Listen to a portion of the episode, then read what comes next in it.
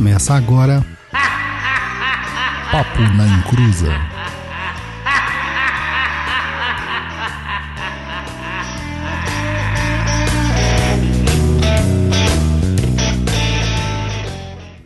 Começou! Aqui é Douglas Rainho e enquanto vocês vão se apresentando aí, eu vou ali estourar uma pipoquinha, tá bom?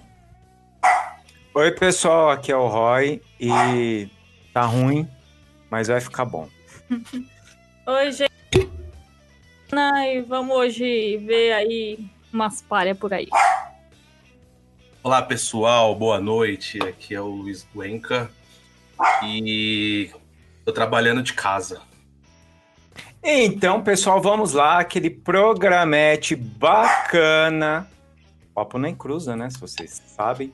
Número 69, o Mulu e a linha de cura.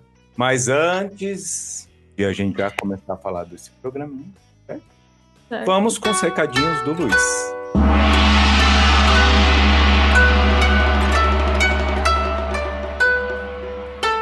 Recados do japonês, né?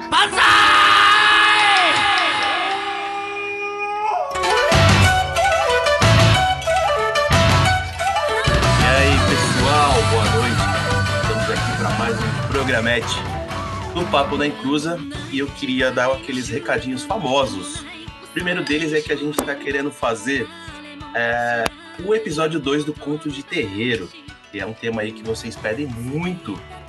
E, então, que para isso a gente possa ter material, precisamos das suas histórias e dos seus relatos dos seus medos mais profundos.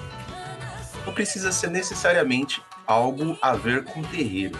Pode ser qualquer história que tenha um cunho espiritual ou sobrenatural. Manda aquela historinha lá no e-mail marotíssimo nosso, contato arroba perdido.co, beleza?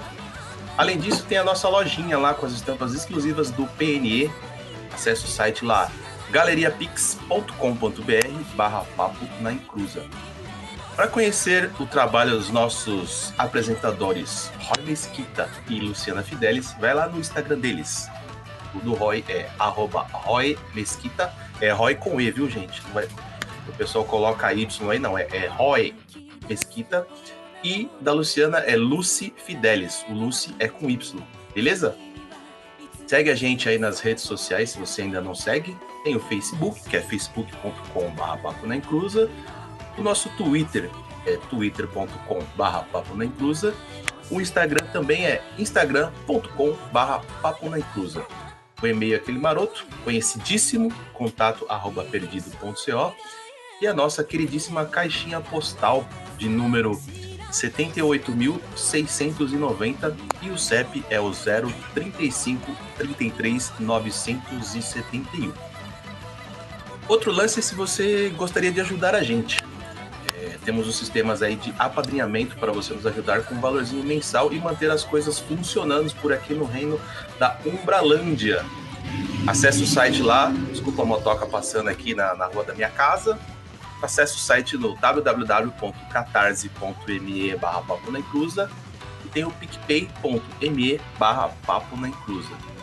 Claro, se você não puder ajudar a gente financeiramente, você pode ajudar a gente compartilhando os nossos episódios, curtindo os nossos vídeos no canal, comentando e postando também lá no Instagram. Outra coisinha que eu quero falar para vocês é o seguinte: ontem é, saiu um vídeo nosso, a gente participou de um quadro lá no canal do Salve Macumbeiro. Um abraço, Tuco. Obrigado aí pelo convite. É, acessa lá, vê o nosso vídeo lá, o Tuco nos entrevistando. Foi bem legal. É só procurar no YouTube lá, Salve Macumbeiro, e procurar lá Saúde! E eu procurar o. o, o- enfim, Bar Blacumba, chama o nome do. Como que eu posso chamar isso? Quadro que ele tem no canal Talk dele lá. show, é um talk show. É um talk show, Bar Blacumba. Acessa lá no YouTube, procura como Salve Macumbeiro. E lá vai ter a listinha lá que ele fez a entrevista com a gente, beleza? E outra coisa, quero chamar o Douglas aqui, que ele tem um recadinho especial para passar para vocês. Isso aí, meu povo. É, o seguinte, a gente tá passando um momento difícil, todo mundo que tá acompanhando a gente lá no Instagram, vê o quanto que eu tô toda hora frisando isso aí. Além de tudo que tá acontecendo, né, perda de emprego, problemas de saúde, patrão que só pensa em si. É, a gente também tá com uma questão muito complicada com os terreiros mais é, pequenininhos, né? Os menorzinhos. Esses terreiros mais populares, que são de fundo de garagem, fundo de quintal, ou estão ali na, né, numa salinha em casa tal, eles estão simplesmente com o perigo de fechar para sempre. A maior parte deles é, depende do, do apoio, né? Dos seus próprios é, médiums. E muitos desses médiums acabaram perdendo seus empregos e não podem colaborar mais com as mensalidades. Além disso, é, o pessoal tá também perdendo a oportunidade, né, as chances de fazer os eventos que eles sempre faziam. Os cursos, as, as jantas, né, as festas, os bingos, as arrecadações, os brechós e tal, porque não pode juntar a galera. E tá ficando difícil, muitas pessoas já vieram atrás de mim, é, terreiros de Belo Horizonte, terreiros de Santa Catarina, terreiros aqui de São Paulo, né, dois de São Paulo mais precisamente, falando que iam fechar as portas porque não tinham como manter a porcaria do, do da mensalidade da, dos médios e da, do aluguel. Então, justamente por causa disso, eu queria, eu queria dizer para vocês que a gente, conversando lá no Sapiens, a gente resolveu fazer uma, uma, uma ação social lá, né? É, que todo, os meus cursos, né, na verdade, os meus cursos lá, a gente baixou o preço pra caramba, é, praticamente menos da metade, e a gente ia doar 5 reais por mensalidade para cada um desses terreiros. E além disso, eu me comprometi a doar a minha parte, é a parte que eu tenho de professor também para os terreiros. Tá? Então, o que a, o Sapiens vai ganhar é só para manter mesmo a estrutura dele e o restante todo vai para esse fundo para ajudar os terreiros que estão em necessidade. Tá bom? Então, eu espero que vocês possam também, se quiserem contribuir, vai passar esse tempo aí da quarentena estudando, né? Pra aprender umas coisas mais, mantendo a cabeça ocupada, matando um pouquinho da saudade da macumbaria. E depois, né, quando tudo acabar, a gente voltar a ter terreiros de verdade e não só as neombandas, as igrejas evangélicas e as igrejas na igreja católica que tem até um país e um banco só dela, né? Mas antes, nós temos aquele homenagem especial para nossa queridíssima diva do Exusada.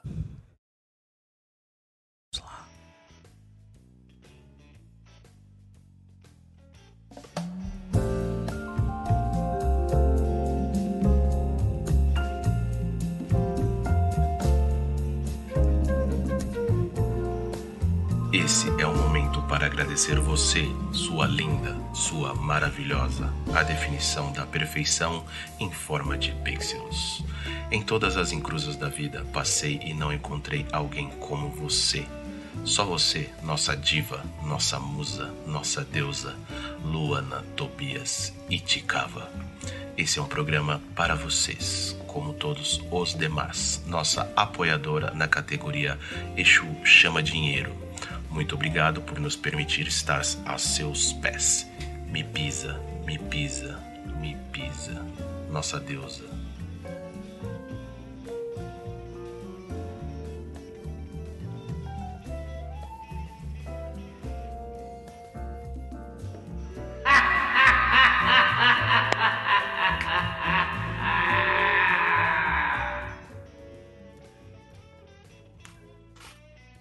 Então, pessoal, em breve nós teremos uma vacina aí contra o corona. Infelizmente, só não, só não teremos vacina contra a xenofobia e preconceito, certo? Vamos lá, pessoal. É... Vou apresentando o nosso convidado de hoje. Vocês já conhecem, ele já participou aqui de um, de um outro programa com a gente. Elton, tudo bem com você, Elton?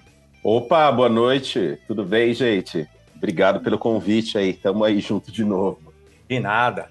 A gente está aqui para trocar aquela ideinha sobre Omulu e a linha de cura.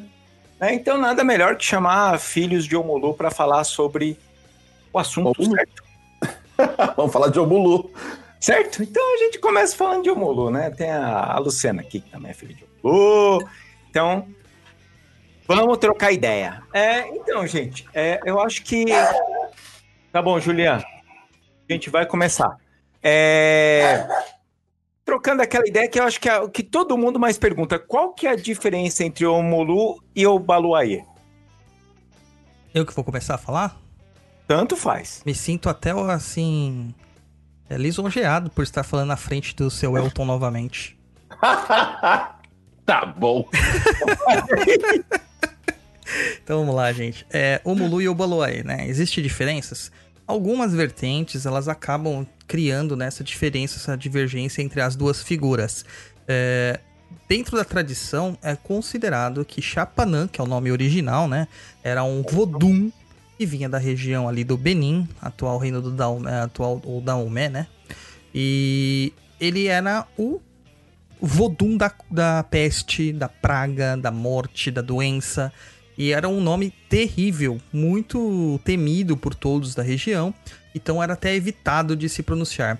Quando esta, essa deidade foi importada e acabou sendo a, a agregada à mitologia Nagô, né, a mitologia Yorubá, ele passou a ter nomes diferenciados com bastante, a gente vê bastante isso na mitologia Yorubá, né, da região da Nigéria e uma parte realmente do Benin ainda, que é a diferenciação dos nomes pelas pelas épocas ou qualidades ou idades que os orixás têm. A gente vê isso aí com o Batalá, né? Vindo com o Xaguian, o Xalufã. Você vê isso com os vários Xangôs que existem. As Iemanjás, é. as Iansãs, tá? É o Xun Pará, que sempre todo mundo pergunta pra gente, né? E o Mulu e o Baluaê não é diferente, tá? Então, o Baluaê seria a versão do Chapanã jovem e o Mulu seria a versão do Chapanã velho, idoso. Tá? Então, basicamente é. isso. Claro que algumas vertentes separam os dois como se fossem duas entidades completamente distintas, e por uma confusão de não compreender exatamente o que é um sincretismo, ou de não saber fazer o sincretismo da forma correta, hum. eles acabaram criando duas entidades diferenciadas, divergentes. Dentro da, dessa questão, a gente tem ainda até mais a, a, a essa diferenciação muito mais exaltada, né?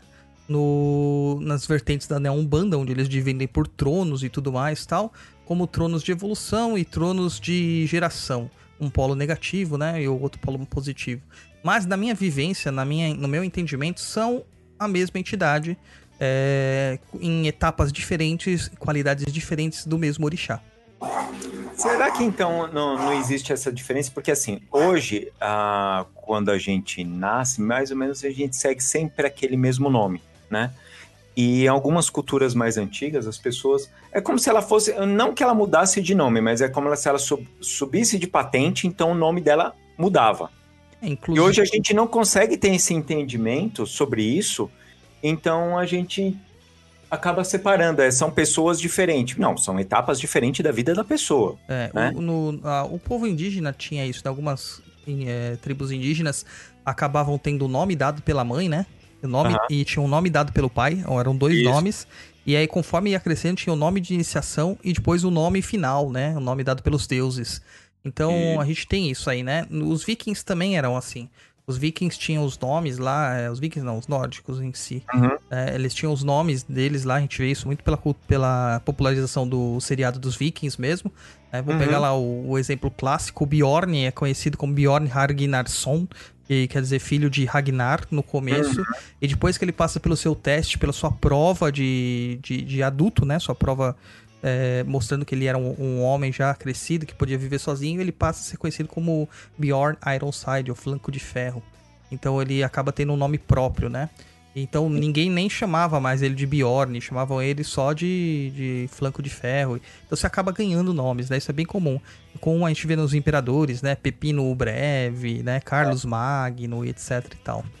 É, na Idade Média acontecia muito isso, né? A pessoa lá da, da, da plebe ali, que talvez conseguisse é, é, ascender na, na sociedade, ele recebia um outro nome, né? Sim. Então, é, é que pra gente hoje é muito, é, é muito diferente, né? Isso é, faz parte de outro mundo, né? Então, hum. é só para o pessoal entender. Então, o é, que, que a gente pode continuar falando? Elton, tem alguma coisa aí para agregar? Na minha prática, eu não separo, né? É, Obaluaê de Omulu, né? Eu não faço essa separação. Certo. Na, na Umbanda tradicional se faz essa separação, né? E coloca o Omulu muito mais próximo do que a gente chama de Kimbanda, uhum. e a Obaluaê dentro da Umbanda, onde o Obaluaê vai trabalhar uma transformação e mais com uma visão de cura. E o Mulu tra trabalhando mais na finalização, né? Mas aqui no nosso terreiro a gente não faz essa troca, é, a gente fala é Chapanã e é Chapanã. E às vezes você pode usar o nome Bulu, às vezes você usa o nome Obaluaê, mas você não faz diferença como uma divindade, são divindades distintas, né? Mas talvez características ou invocações distintas. Quando você quer invocar para trabalhar é, numa, numa limpeza, numa transformação mais no sentido de cura de uma doença física, né? Então eu vou chamar uma qualidade desse Obulu, uma qualidade, ou seja, um olhar dessa única divindade, Uhum. é, e eu vou modificar isso na oferenda que eu vou fazer, no material que eu vou usar, enfim, é assim, né? A gente não, não, não tem uma mudança de falar assim, não, agora eu chamo Mulu, agora eu chamo Baluaí. Não, para mim é uma única divindade, só Sim. que ela tem horários distintos, né? Assim como você, como personalidade, você vai ter um papel quando você está no seu trabalho, você vai ter um outro papel quando você está no culto, você... Então eu falo desses papéis distintos. E aí Uhum. você vai ser chamado no trabalho e você vai com terno, talvez, né? Dependendo do tipo de atividade de trabalho que você executa. E se você for no culto, você vai usar um outro, uma outra roupagem, mas é a mesma essência, é o mesmo Rodrigo. Então é assim que a gente trabalha aqui na cabana. Certo, legal. Tem mais alguma coisa para vocês adicionarem aí? Não, eu acredito que o, o- questão só do, do mito, né, do nome, é, não ser muito falado, né, por esse medo que eles tinham tal. E esse medo a gente encontra em várias outras mitologias, onde certos nomes que não podem ser falados. Da Yaminha Chorongá, por exemplo, também tem isso. Das próprias as fiandeiras, né, que não podem falar os nomes e tudo mais. Então, é uma coisa recorrente na mitologia, tá? Não é exclusivo daqui do, do, do Chapanã, no caso. Tem algumas coisas que é um mau agouro, né, também, né? Sim, sim. Então, se você chamar aquele nome para dentro de casa, é, é, o- é aquele negócio de você estar convidando, né? Aquele, aquela parada do vampiro, né? Exato. Cara, agora que me veio um negócio na cabeça. É... As pessoas, só que elas usavam uma, uma, uma- um modo de pensar diferente, mas é a mesma coisa quando a gente fala da, da gente começar a pensar negativo, da gente começar a, a- a criar formas pensamentos, né? É, A gente está atra- atraindo isso. Então, para o pessoal daquela época, a simplicidade do conhecimento deles, você chamar um nome e tal, era como se você estivesse convidando aquilo para entrar na sua energia e ferrar sua vida, né? E não é? Exatamente. não é? E não é? Quando você, quando uma pessoa chega no consultório e não coloca para fora aquilo que está incomodá-la, ela não quer materializar aquilo. Ela Sim. não quer olhar para aquilo. E Uhum. quando você dá nome, você materializou. Então, quando você diz o nome, é como se você estivesse efetivamente materializando aquilo, seja na sua mente ou seja no campo físico, dependendo da sua capacidade. Mas é interessante que tudo vai depender da pessoa que você é. Ah, É, sim. que nem o Douglas falou o nome das senhoras.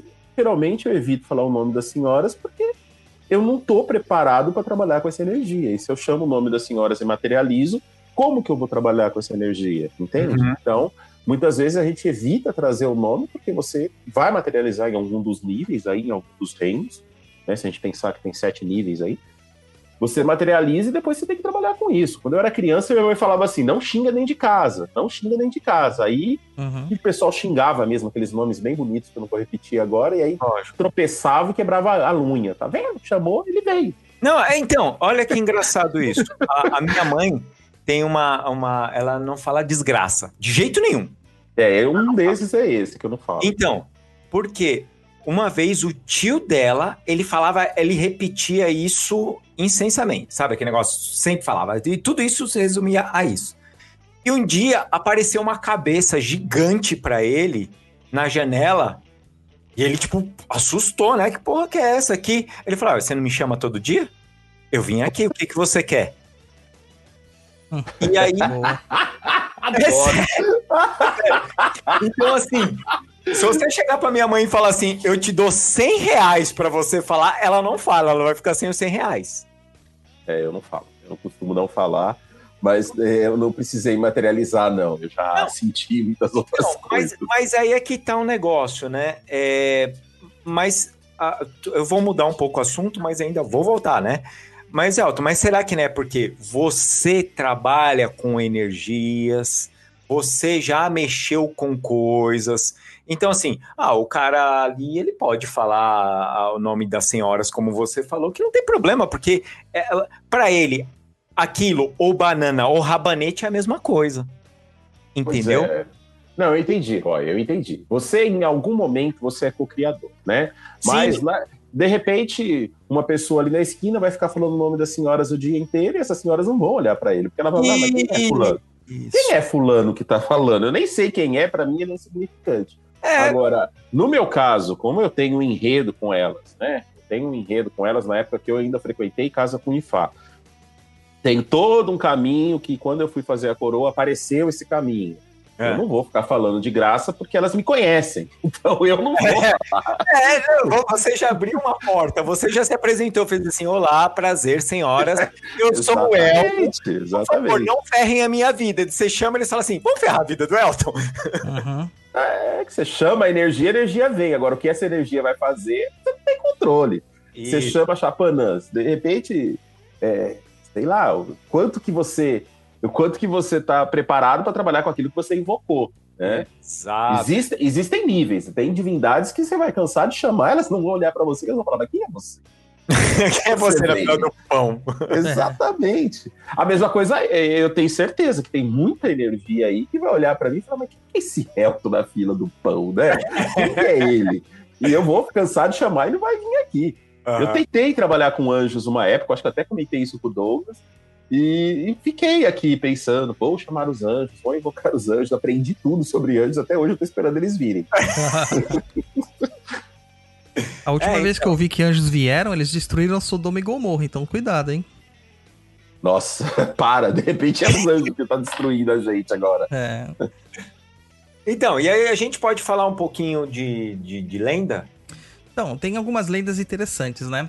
É, a lenda que eu mais gosto de contando o Baluaê, o Mulu, assim, é a, a- uma historinha, uma coisinha que eu li, acho que foi o Reginaldo Prandi que escreveu, né? E, e foi bem interessante. Vamos lá, começando. É, o Mulu, ele o Baluaê nasceu do ventre de Nanã. Então, da terra, da lama primordial, nasce o Mulu. E o Mulu nasce muito feio, deformado, cheio de chagas. É, Nanã, ao mesmo tempo, rejeita o Molu e o abandona à beira da praia. Na, pra- na beira do mar, na praia, Iemanjá se compadece de Omulu e o adota. Adotando ela como a senhora da vida, a senhora de toda a vida, ele a adota e o faz crescer. Ogum de Ronda, andando pela praia, ele olha para o pra para o Baluaê, e se compadece das feridas dele porque ele tinha muita vergonha de demonstrar todas as doenças e as suas deformidades. Então ele pega as suas palhas de Mariô, né, que são as palhas do dendezeiro, e ele cria uma roupa para Omulu, que é a roupa tradicional que a gente conhece de Omulu. E Ogum dando esta roupa para ele, o Omulu começa a andar e peregrinar pelas, pelas tribos e pelas cidades da Nigéria, né, de- da, da- do reino da Nigéria. E andando por lá, ele é convidado, né, para uma festa, da festa dos orixás, e mesmo assim ele ainda se sentia, de certa forma, ridicularizado ao ver todos os orixás bonitos, bem formosos, tal, em, em suas armaduras, em suas roupas de festa, né? E olha para ele e olha aquelas palhas de Mariô que caem sobre o corpo dele, sabendo que embaixo não é tão boa coisa. E desta forma, ele sente-se muito é, é, entristecido também ao mesmo tempo é, envergonhado e decide ir embora. Nesse instante, Yansan olha para o Mulu, para o Baluaê, e com o seu jeitinho peculiar fala: Epa, rei! Voa todas as palhas para cima. E ao mesmo tempo que as palhas sobem, as chagas de Omulu também são levadas pelo vento. E quando elas caem no chão, elas se transformaram em flocos brancos, que é a lenda da pipoca, né? É isso aí. E, e aí é que tá. Agora, perguntinhas. Eu só vejo as pessoas trabalhando com Mulu com pipoca. Quais as outras é, ferramentas que a gente pode utilizar para trabalhar com Mulu? Por favor, não, não se batam, tá? Um de cada vez. Cara, tem muita coisa que você pode utilizar para trabalhar com Mulu. Você pode Muita trabalhar- coisa, Elton. Fala aí pra mim, eu quero saber. Cara, você pode trabalhar com Mulu, com as ervas de Mulu, com as pedras de Mulu, Não, mas Com- pera, pera, pera, não, Mas agora, a principal delas é a pipoca. Tá, Deburou. Deburou é o principal para o Mulu. tá. Né? Mas você falou, por exemplo, as ervas de Omulu. Você ficou genérico, Elton. Você não ajudou em nada. É. Fala uma, Erva, não precisa falar um monte. Fala uma aí. Eu nós. trabalho com pinhão roxo. Eu Pinhão uso roxo? muito pinhão roxo. Que Pinhão roxo. gostoso. Eu tenho, eu tenho um assentamento de omulu na minha casa que ele Ó. é feito debaixo de um pinhão roxo. Eita, pega. E eu trabalho com, com ele, com o Nadan junto, e aí tem outras coisas nesse assentamento, alguns ossos de alguns bichos que ele gosta tal. Eita. E funciona muito bem, obrigado. né? Olha. Então, pinhão roxo é uma erva que eu uso para omulu. Outra coisa que eu uso para omulu é fumo de corda. Ah, Fumo de corda é maravilhoso, ou folha de fumo mesmo, porque quando eu pego fumo, ele me traz uma energia de ancestralidade muito forte. Eu trabalho essa coisa do ancestral, do antigo, do velho, né? Então, o tabaco eu uso muito para omulu. mas é bom comprar isso quando for pra comprar de boa qualidade, né? Eu uso o fumo de corda que você compra ele o fumo mesmo. Que você, você vai nessas casas de nessas tabacarias que tá lá Sim, aquela corda gigante, aquele cheiro próprio. É, aquele Casa do Norte próprio. tem também. tem. Casa do Norte tem É. bastante. Eu comprava na Lapa, né? Na Lapa que eu comprei bastante disso na época. Ali na perto da Praça da Sé. tem- Ali eu não sei se tem a- o fumo de corda. Lá eu compro o charuto. Não, não, né, sabe, sabe, sabe ali perto da onde vende. Olha, não, nada a ver o assunto. ali onde vende a. Como que é? As embalagens, coisa pra perfume. Uhum. Ali Ah, tem na uma loja. Tabatinguera. Oi? Na É. Tabatinguera, não é? Isso, Tabatinguera, na isso. Tabatinguera, isso. Ali tem um- uma loja que uma vez a gente passou ali, parecia uma tabacaria. E eu vi Ah. uns, uns, uns, uns cordões assim, bem bonitos ali, um É, cheiro e sabe o gostoso. que é curioso? Tanto o tabaco quanto o pinhão roxo que o Elton citou, ambos são ervas de Saturno, são ervas saturninas na classificação. né? Olha, E- Mas e não é? É, sim, sim. O, o Mulu e o Balué é muito ligado às questões de Saturno. Né? É, então ele é aquela galera lá que depois dos 30 anos vem assim, todo mês bater na sua porta e fala assim: pague meu aluguel? É, a gente pode falar que o mundo é isso? É, tipo isso aí, é o veião. A, a Bárbara tá falando aqui que o pai dela usava também sabugueiro. A cas- casca de sabugueiro, beterraba, abacaxi. Pra- Beterraba eu uso muito pra nanã. Sabugueiro eu nu- nunca usei. E além desses, tem outros, né? Tem o alho, a casca do alho, o próprio alho, a casca do alho. Geralmente, eh, coisas que, que dão debaixo da terra, né? Ah, É, casca da cebola, dandá da costa, que é a tiririca, a famosa Nossa, tiririca. dandá, dandá é muito bom, gente. Dandá, pra fazer limpeza, você fazer defumação com dandá da costa ralado, É. limpa que tira até o útero. Inclusive, é importante até ressaltar que em muitos pós de efum, né? O pó de, de, Hum. de pemba, se usa dandá também, triturado ali, misturado com efum, né? Pra dar aquela salvada na galera no comecinho da gira. É, erva de bicho, você também usa, Elton? Erva de bicho, mamona roxa. Erva de, erva de mamona roxa, sim. Erva de bicho eu gosto. É, aí eu vou, vou te puxar sardinha. E eu tô falando do omulu, mas voltado pro outro lado, né? Sim. E, que eu uso muito erva de bicho pra Exu. Mas pra Exu, raiz, assim, Exu mesmo. Sim. Nada desse negócio de Exu. Ai, o Exu vem e só trabalha na lei. Nossa, quando eu escuto isso, me dói até o. Exu gourmet. dói. Dói, mas dói por dentro, né? É, é que assim, é que eu vou me empolgar, né? Eu vou falar de Omulu, eu vou me empolgar. É pra se Ah, empolgar. Mas é pra se empolgar, pô. Porra, mano, o pessoal começa a falar de Omulu e, e não sabe o que é Omulu. Pensa, pensa numa energia que ela veio, que nem o Douglas falou, que ele foi abandonado por Nanã. Por que, que o Omulu foi abandonado por Nanã na beira da praia? Aham. Por que, que ele foi jogado lá para ser comido pelos peixes? Aí Iemanjá foi pegar o Omulu para cuidar de Omulu. E Omulu não vivia com Iemanjá. Iemanjá vivia no mar, era o próprio mar, ela vinha eventualmente. Por que, que ele foi desprezado por todos os orixás? Tem o Itan do Obanijé, que- do Obanijé é ótimo, né?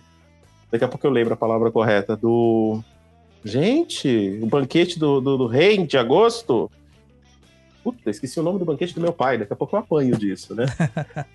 Por que, que ele foi desprezado? Por que, que todos os, os orixás é, sempre tinham os domínios e ele sempre desprezado?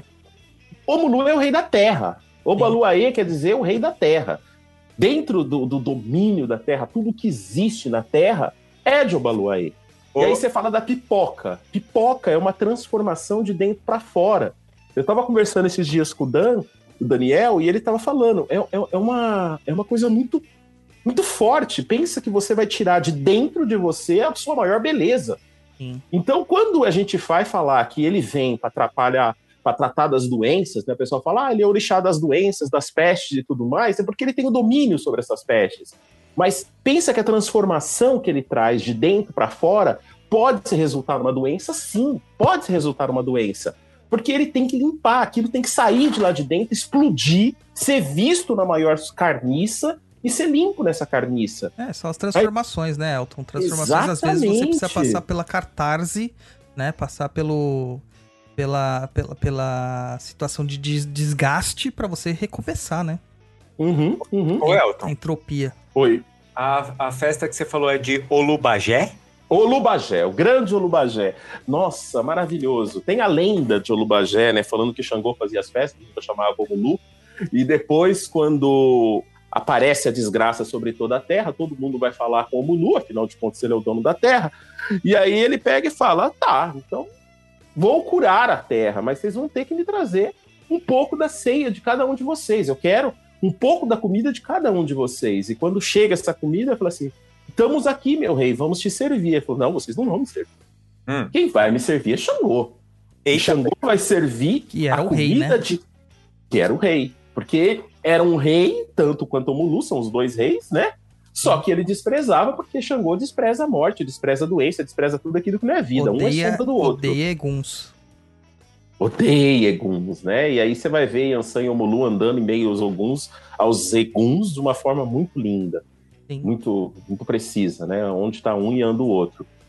Mas é, é isso que eu queria falar que eu me empolgo. O pessoal vai falar assim, não, porque o Mulu, o vozinho, né? Ele tá regendo os nego velho, e dentro da Umbanda, ele é tão bonzinho. Uhum. Meu, pega um preto velho pra fazer um negócio. O nego tem medo de Exu, pega um preto velho. Preto velho quebrou, eu já vi preto velho quebrar gente, quebrar perna de gente. Assim, uma coisa mais simples de fazer. E aí fala: não, mas eles são bonzinhos, é o amor. É sim o amor, mas é o amor numa, numa visão muito maior. Essa transformação que vem de dentro para fora. Se tiver que se transformar em cima de uma cama, você vai ficar em cima de uma cama para você Uhum. se transformar. E o Mulu trabalha muito isso, é- e é lindo, é o orixá mais lindo, na minha opinião. A doença, ela te faz refletir muito, né? A gente, nesse, nesse processo agora, que todo mundo de reclusão aqui, eu já citei isso em- no- na nossa live dessa semana, eu falei, nossa, como que eu comecei a refletir coisas que antes eu não pensava, né? E eu nem estou doente, mas a- o mundo está doente. Então você começa a refletir coisas que você não refletia antes.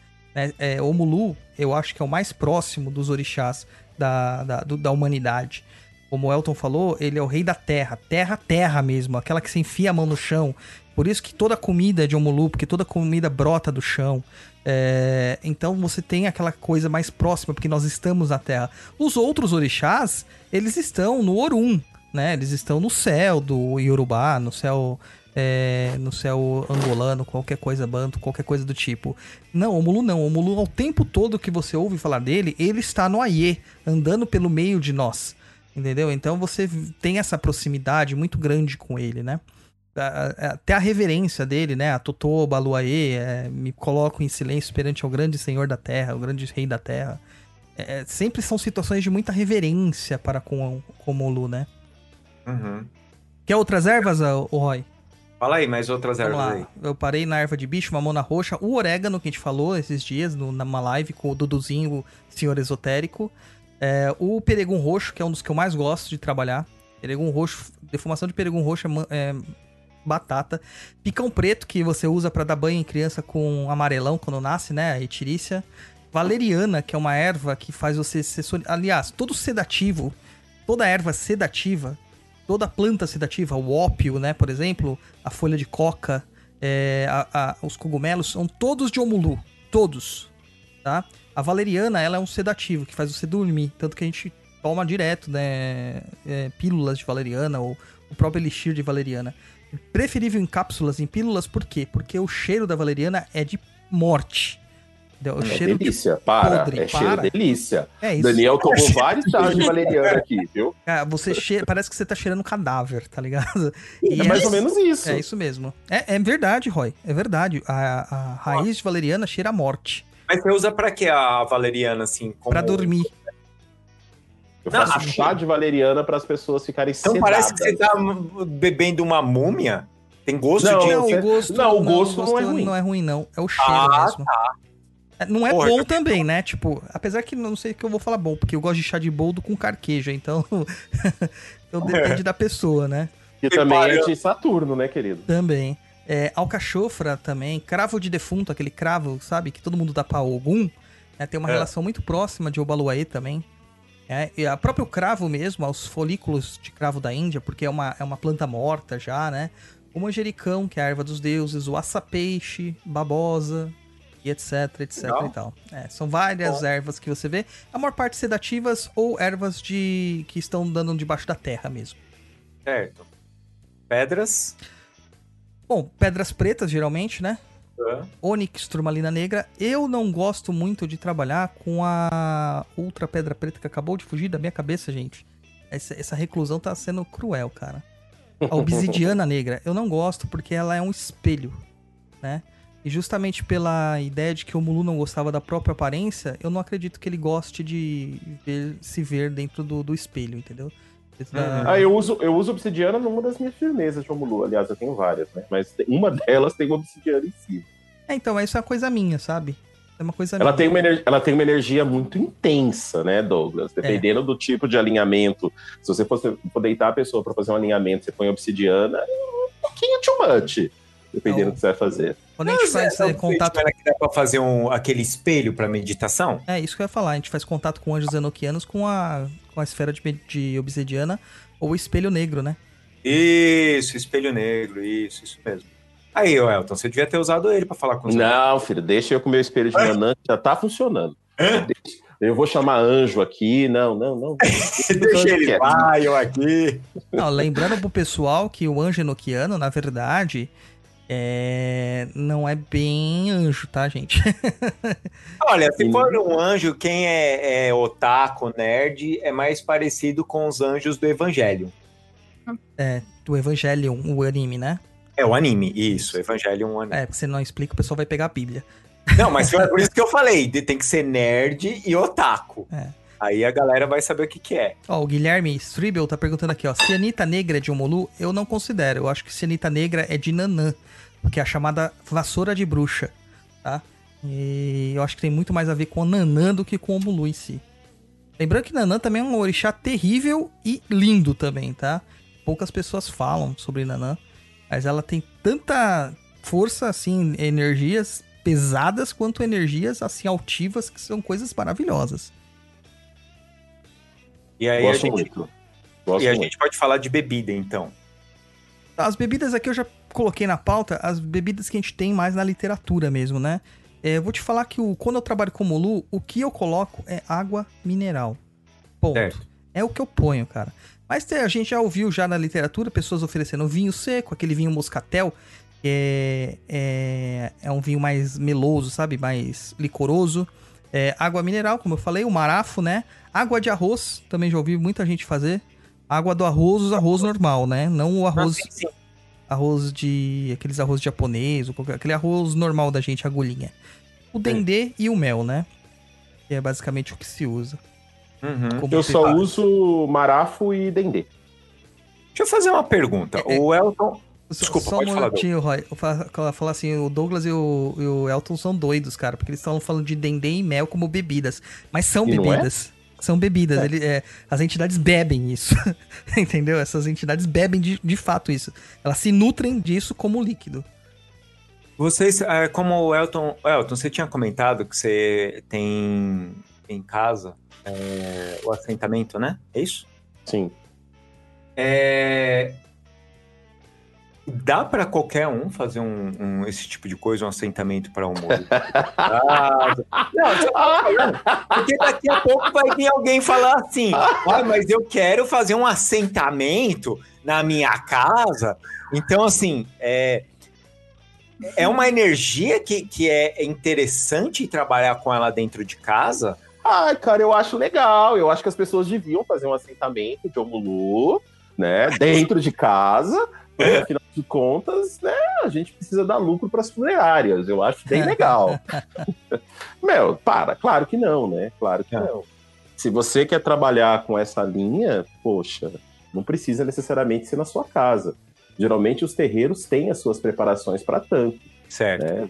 Por que, que a pessoa vai querer trabalhar? Não, eu quero trabalhar com a cura, eu quero trabalhar para melhorar isso ou aquilo. Você também tem outras energias que você pode trabalhar assim, que não necessariamente precisa ser do, do velho. né? Isso. É, então, Você pode- é, você pegou um ponto bem bonitinho aqui, Elton, que eu- que eu gosto.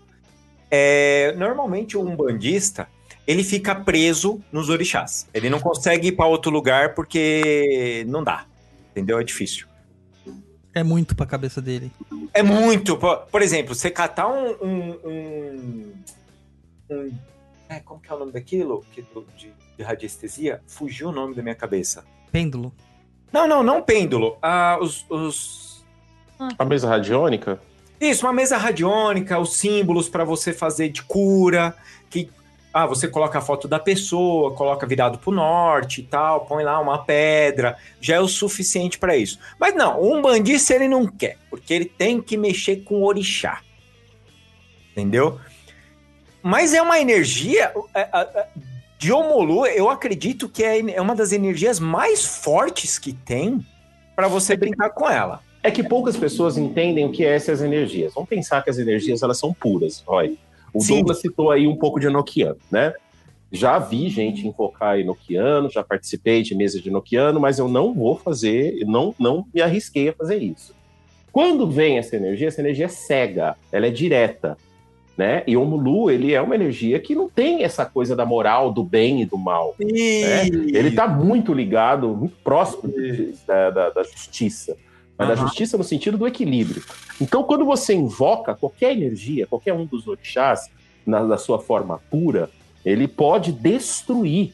Ele pode buscar, ah, eu quero trazer o equilíbrio de Omulu, ele pode destruir. E Omulu, lembremos que Omulu, ele está muito próximo da energia da Terra e ele trabalha junto com o Nanã na morte, na energia da morte. É Omulu que conseguiu é, dominar Iku. Iku é o deus da morte dentro da cultura Nagô. É o Mulu que conseguiu dominar Iku. Então, ele está muito ligado à morte. Por que, que você vai invocar uma energia que está muito próxima da morte para trabalhar com a cura, se você pode pegar esse mesmo equilíbrio, pensando aí dentro do panteão bandista, chamando Oxóssi, chamando os caboclos? Tá. Por que, que você não vai trabalhar então com Oxóssi, que anda com o San, que tem o conhecimento das folhas, e dentro das folhas eu posso trabalhar com a cura? Por que, que já que você quer trabalhar com energia de esquerda, por que, que você não vai trabalhar com Exu? Trabalha com a energia de Exu, buscando essa cura. Não. Ou trabalha com energia de Iemanjá, ou com energia de Oxum. Todos os guias vão trabalhar com linhas de cura, dependendo do tipo de cura que vai ser praticada. Outra coisa, o pessoal que é um banda sincretiza com Cosme e Damião, que são os dois é, irmãos que eram médicos, por que não vou trabalhar com Cosme e Damião com a cura? Não, quero trabalhar com o Mulu. O Mulu, ele é o, o rei do cemitério. Nós, a gente fala de Omulu no Campo Santo. Quando eu vou fazer qualquer tipo de coisa para Omulu, eu vou no cemitério fazer. O pessoal fala na Calunga pequena e na Calunga grande, ou no cemitério na beira do mar, que era onde os negros morreram. Tanto é que tem linhas, né? O pessoal vai falar assim: não, mas o Mulu ele trabalha muito próximo da energia dos pretos velhos. Sim, ele trabalha próximo das energias do preto velho, mas o Mulu é quem abre a Kimbanda. Se você quer. Aliás, a gente podia fazer um programa de Kimbanda. Eu gosto dessa ideia de falar de Kimbanda. Kimbanda, Kimbanda mesmo. Nada de Uhum. ficar falando de Kimbanda dentro de um banda, que eu não sou um bandista. Você vai trabalhar com o Mulu dentro da Kimbanda pura, que ele vai trabalhar nos reinos de Exu, que ele vai trabalhar com a energia mesmo do profundo, né? Ele traz isso tudo na sua concepção. Agora você pega toda essa energia que eu falei de morte, de transformação de dentro para fora, e isso, se é doença ou não, tanto faz. Você vai trabalhar com essa energia de esquerda mais profunda, que você traz mesmo conhecimento é, dos Exus que vão trabalhar sua sombra e tudo mais, depois a gente pode falar disso. E você faz um assentamento e coloca dentro de casa. Se, você pode não ter pensado nessas características que eu trouxe, que eu falei agora, mas elas estão ali. E aí você traz esse assentamento, você põe ali dentro da sua casa, você acende vela, aí você pede para ajudar, Você conversa Poxa. com o paizinho. conversa com o paizinho, aí você fala assim, não, é as almas, né? É as almas. A gente põe até um mingauzinho, né? Para as almas você põe mingau, põe uma vela, é as almas. Tô É. cuidando de Okulu. Você tá trazendo todo esse povo pra dentro da sua casa. Tá Eita, pega. Você tá, tá virando um- uma calunga dentro do- da, sua, do- da sua casa. Exatamente. O Ixi, pessoal pega e fala assim: não, mas olha, tem que ir terra de cemitério no assentamento de Umulu. Tem muita gente que faz isso. é. Olha, se for lá no terreiro que fez, eu nem lá vou. Porque eu acho complicado. Deixa a terra de cemitério no cemitério. Porque É. já muita gente fala. é, quando você traz. Quando você traz essa energia do cemitério para dentro da sua casa, você traz tudo aquilo que simboliza. Sim. Ah. É, com- é- é complicado. Eu me empolgo demais, gente. Começar a falar disso. Não, relaxa. Ó, é, só para eu complementar aqui, é, o- gráficos de, em radiestesia, era disso que eu estava falando. Sim. Quem quiser, o zumbandista aí que quiser ir para um lugar mais diferentão, os gráficos em radiestesia do Antônio Rodrigues. É um livro bem legal, tem vários gráficos que dá para você trabalhar, não só com pêndulo, mas com, com foto, com nome, com. É, é que i- invariavelmente você Pedra. vai precisar do pêndulo, Roy, porque pra dar o start no gráfico você precisa girar o pêndulo. Não, eu sei, mas só que você consegue estudar ele, pelo Ah, menos. sim, né? sim. Então você É, consegue. tem outras coisas também de radiestesia, tem muitos canais na, no YouTube que dão aulas de radiestesia muito bons também. Isso, tem. Então, quiser ver, quiser mexer com alguma coisa mais tranquila do que o Mulu, né? Então, faz isso, né? Eu vou contar uma historinha aqui de que, assim, a gente não trabalha com os orixás em si dentro da minha tradição, mas trabalhamos com os falangeiros dos orixás, que são as energias dos orixás em, em partículas, né? Em micropartículas. É um pedacinho, é uma unhazinha do orixá que você sente. E eu não botava muita fé né, nessa força de Omolu assim, porque eu sempre achei estranho. ah, isso no começo, tá, gente? Quando eu comecei com a Umbanda. É, eu achava muito estranho o, a forma como e- o, o falangeiro aparecia dentro do ritual, né? E curvando, andando pesadamente, muito pesado, vagarosamente, se cobrindo a cabeça com uma mortalha branca, uma vela branca na mão, fazendo uns, uns barulhos estranhos com a boca. E achava aquilo assim um exagero. Até um dia que eu estava na corrente mediúnica e começa... eu tinha acabado de desincorporar do caboclo e começaram a cantar para o Mulu para fazer encaminhamento de almas. E nisso eu senti a vibração, senti a vibração e eu falei, não vou incorporar. Como todos sabem, eu sou um médium consciente. E eu falei, não vou, não vou incorporar. E pum, não aguentei. O negócio foi tão forte que me jogou ao chão. Realmente, eu fiquei daquele jeito lá, não tinha controle. O Mulu fez o trabalho que tinha que fazer e após isso, na hora de ir embora, eu simplesmente fui atraído pelo chão. Ou seja, caí de cara no chão. E fiquei um tempão lá sem conseguir me mexer, me levantar. Completamente consciente, mas sem qualquer tipo de controle dentro do meu corpo. Pra vocês terem ente- entendimento da força é, é, magnética que, que são essas entidades, entendeu? Isso é uma fagulha do orixá. Imagina o orixá em si. Ô, ô Elton, teve Oi. uma vez que a gente resolveu trabalhar com o Mulu. É, eu já contei essa história aqui, mas como eu sou velho, eu sempre conto a mesma história.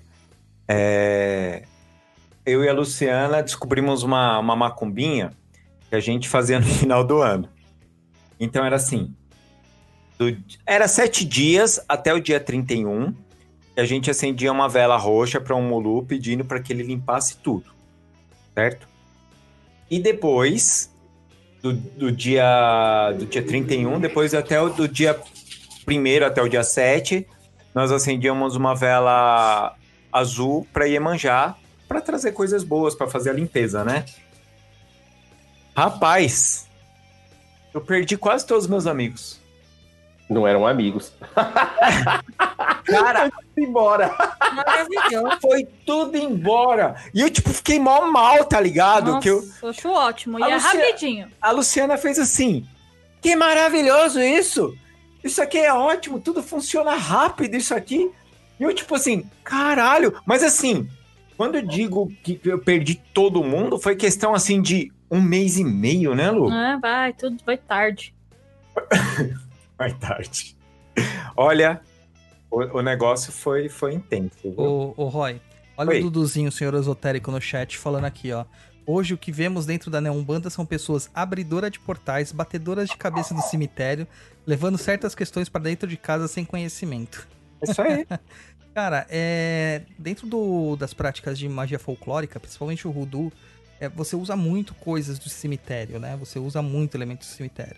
A primeira coisa que se faz quando se chega do cemitério numa prática de Rudu assim, ou de outra magia folclórica das quais eu participo, é você simplesmente tirar toda a sua roupa e entrar pelado em casa. Entendeu? É, não, E jogar porque- tudo num saco, porque essa água tem que ser purificada. É, a água que vai lavar essas roupas, porque, meu, a energia é tensa e a poeira de cemitério é usada pra muitas coisas. Imagina levar pra um assentamento, que nem o Alton falou. Jeová tenha pena dessa pessoa. Olha, eu recomendo a todos ir no cemitério, tá? Ficar lá um pouco, depois voltar pra casa e dormir com a roupa que você veio do cemitério.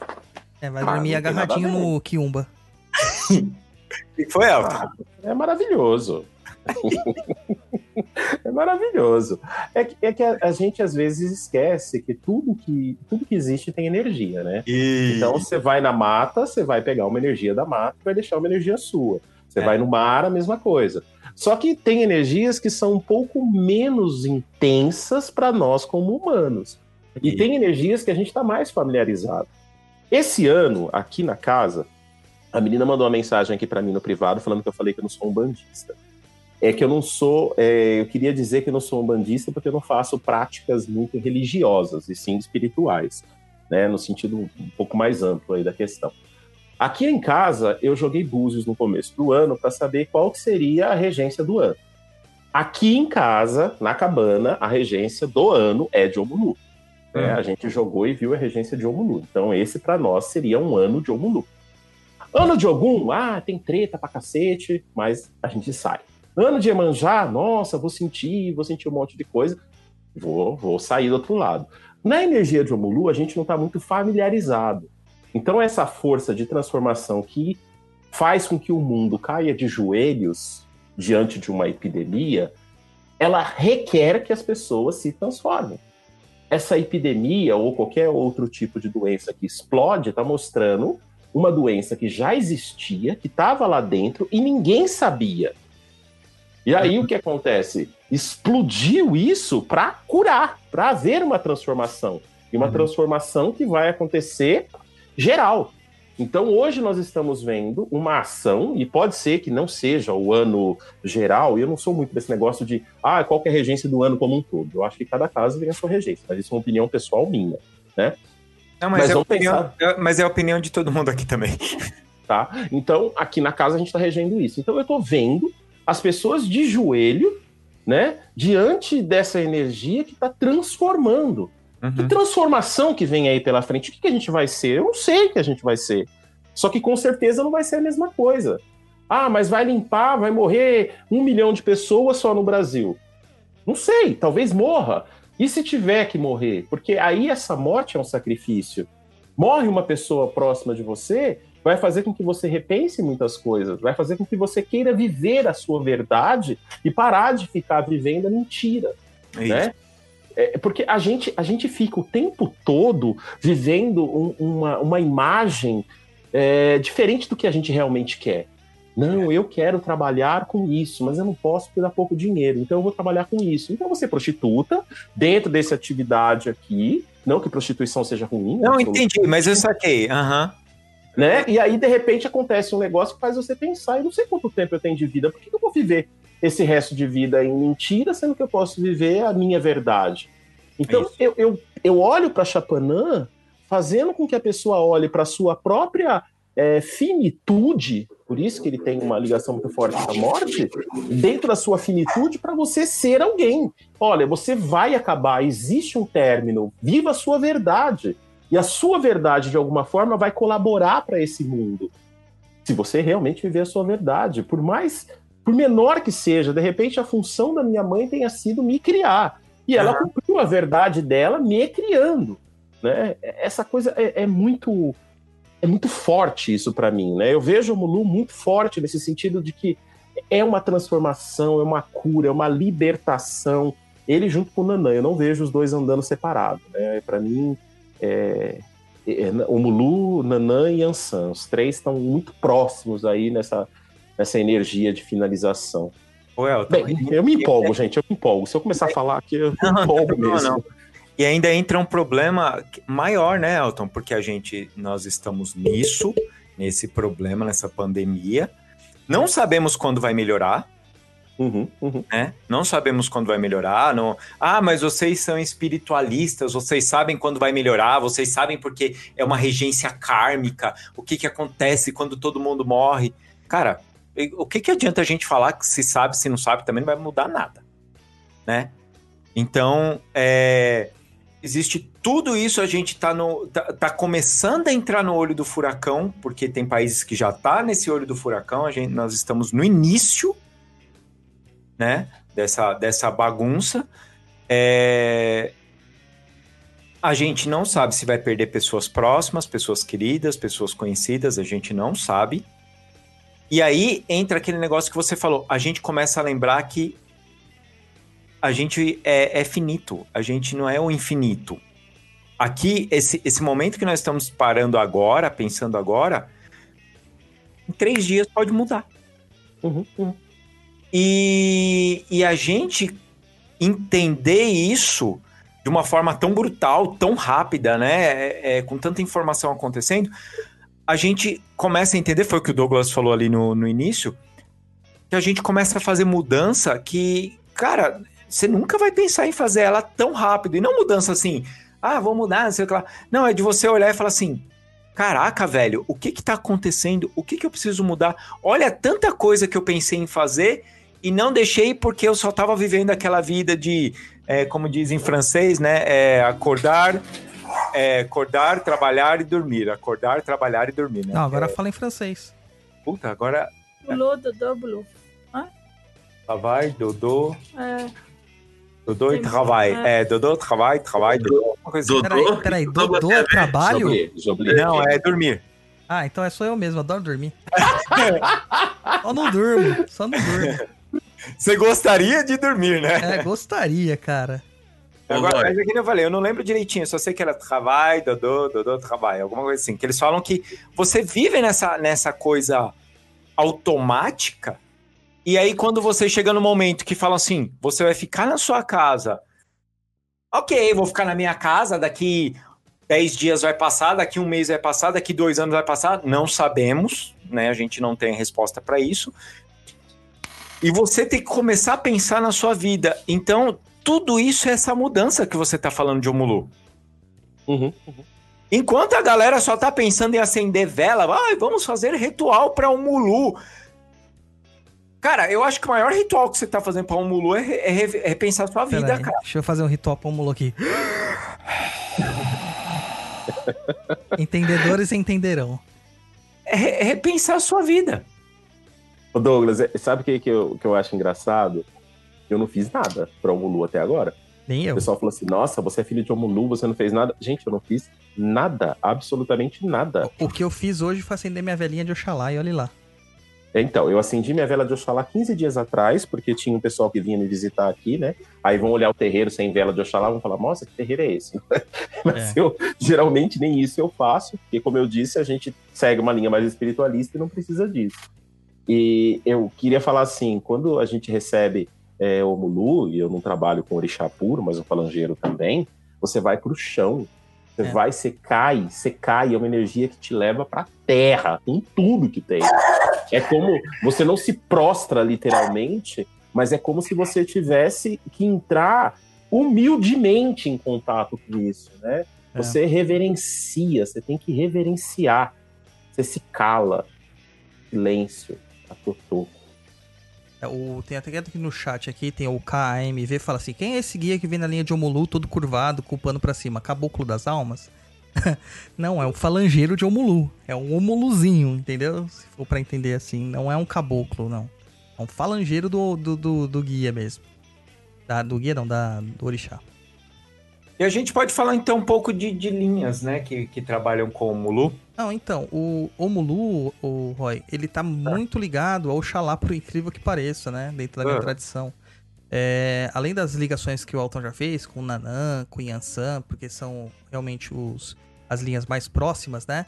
O Mulu tá muito ligado com a linha de dos pretos velhos, que a gente já falou, mas dentro da minha tradição, ele vem dentro da linha de Oxalá, lá a linha de fé, que a gente já fez um programa sobre a linha de fé, e tem a falange de São Benedito. E dentro da falange de São Benedito é onde que estão todos os pretos velhos. E o Mulu está lá dentro também. tá trabalhando com o- os famosos homulus, né? Os curadores, que não quer dizer que vai curar, tá, gente? É só o nome que é dado pra pra essa legião de, de trabalhadores lá. São as Tá. almas de Omulu. Tá? Então, é, às vezes a gente desassocia e fala assim: ah, mas Oxalá é vida, Omulu é morte, como pode? Não se esqueçam do Yin e do Yang. Tá? Não se esqueçam sempre deste do Tal. A- aquela figura do Teiti lá é muito importante, cara. Na parte preta sempre uma parte branca e na parte branca sempre uma parte preta. Essa é, esse é o equilíbrio, tá? Ó, só para coisando aqui, que a Luciana ela veio me lembrar qual que era a frase. É metrô, bulô e dodô. Que é metrô, trabalho e cama. Né? Então a gente vive nessa, nessa coisa... Nós só fazemos isso na vida, né? Tá aí. Então, vamos lá. A gente pode então falar um pouco de, de, de linhas que trabalham com As linhas de Como- cura. isso. Então, as linhas que a gente tem mais é, conhecimento aí das curas é, instantâneo, né? Que é a associação instantânea, é a linha de Cosme e Damião, né? O pessoal hum, se esquece né, de que Cosme e Damião foram médicos, né? Vida, e eu tô falando muito né, me desculpem. Né? né? né? É, a Cosme e Damião, eles eram médicos em vida. Muitos associam só a essa falange às crianças, não entendem que, que não é bem isso, tá? Que tem uma situação é, de cura envolvida. Eles eram médicos que vagavam pelas cidades, levando cura aos locais onde eles passavam. E isso já fazia deles mártires, porque eles eram perseguidos por trazer cura ao pobre. Muito comum, né, ver isso até hoje, né? Que todo mundo que cura. Existe isso, Poxa, Douglas? cara. Você não sabia que todo mundo que cura pobre tem que morrer? Ah, não sabia disso, Pois não. é, brother, pois é. Entendeu? O médico não, o médico é feito pra enriquecer, não é pra cuidar da Ah. saúde dos outros. Ah, entendi. Entendeu? É Aham. complicado nessa situação. É, o juramento de Hipócrates virou juramento de hipócrita para algumas pessoas que detêm o dinheiro. É, E acabam esquecendo dessas coisas. O- então, Cosme e Damião é uma falange de cura. Você pode trabalhar muito com essa falange, evocando caboclos que têm cruzamento com as, co- com, a- com as energias de Cosme e Damião. E também os pretos velhos que têm cruzamento. Mas geralmente a sua forma de atuação vai ser por meio das crianças, realizando curas mesmo. Tá? Uhum. Curas mesmo. Os pretos velhos, que a gente já conhece, tá lá na falange de São Benedito, dentro da linha de Oxalá pra mim. E eles são curadores por excelência. Lembrando que a vida de um, de um ex-escravo, né, ou de um escravo, então, na época, era muito sofrida. E eles não tinham plano de saúde, não tinha SUS também. O Senhor dos Escravos estava pouco se fodendo pra eles. Então o que, que eles tinham que fazer? Eles tinham que se virar com as curas que eles conheciam. Por isso que o preto velho ele tem tanto conhecimento de, de remédios, benzimentos e de cura em si mesmo. Porque quem que curava as chicotadas ou as feridas causadas pelo trabalho ou pelos animais peçonhentos que eles encontravam no campo, né? Os próprios pretos velhos, mas os próprios é, escravos, né, mais velhos que estavam nas senzalas presos ali e que tinham que cuidar um dos outros. Essas são as suas associações mais fáceis de fazer. Ah, a linha de Oxóssi faz o trabalho com as curas medicamentosas, basicamente com as ervas, e a linha de Ogum faz o trabalho com a cirurgia, a cura por meio da cirurgia. Ah, Eu lembro até uma vez que eu postei Espiritualidade em Estudo uma situação. Você tem que fazer uma cirurgia e precisa acender uma vela para um orixá. É uma hipótese, né? Foi uma, uma anedota, na verdade. Pra quem que você acenderia? Todo mundo falou tudo, menos Ogum. E Ogum é o senhor dos metais, né? Então, todos os instrumentos cirúrgicos são feitos de metal. É, E também é o senhor do sangue, né? Se for propriamente dito, o senhor do vermelho ali. E, a- e o mais desconhecido de todos para as neumbandas são as falanges do Oriente, ou linha do Oriente para algumas vertentes. E lá nós temos, dentro dessa falange, uma legião que é a Legião dos Médicos e Curadores, que é encabeçada pelo José de Arimateia, que é responsável por toda a parte de cura. É aquela cura que nós vemos vindo lá do Oriente mesmo. E, inclusive, a linha dos Arthur indiano, né, a linha dos indianos, também tem essa questão do, da cura e tudo mais. E eu aí recomendo um filme pra todo mundo, né? O Físico, em português. Legal, hein? Tem na Netflix. É, o físico não quer dizer que o cara faz conta de aceleração nem energia nuclear. Físico é a tradução de physician, que quer dizer médico, né? Na, em inglês. A tradução ficou péssima, né? É, é, mas assistam, é O Físico na Netflix. Vocês vão entender de onde surgiu essa questão dos orientais terem uma maior é, proximidade e um entendimento melhor das técnicas de medicina. Tá? É muito bom. E mais é, recentemente a gente tem a incorporação da linha de Bezerra de Menezes. E era um médico, né, espírita encarnado, que acabou desencarnando e continuando seu trabalho do lado de lá, abrangendo todos os médicos espíritas, por assim dizer. Tem alguma coisa mais aí para colocar, Elton? Quando ele fala do povo do Oriente trabalhando a cura, né, me faz pensar muito no equilíbrio.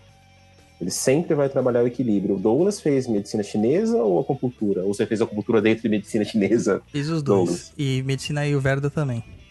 E você sempre trabalha o equilíbrio, né? Sempre vai muito. trabalhar essa, essa coisa que não existe o mal, né? Existe o desequilíbrio. Né? Vamos buscar equilibrar os polos. Gosto muito disso. Bom, então, gente, agora a gente pode fazer um senta que lá vem a macumba, né? Ensinar aí a galerinha um... umas coisinhas. Então, vamos lá. Pode ensinar. Eu já ensinei. Ah, vou botar a vinheta antes. A gente vai colocar a vinheta e já volta.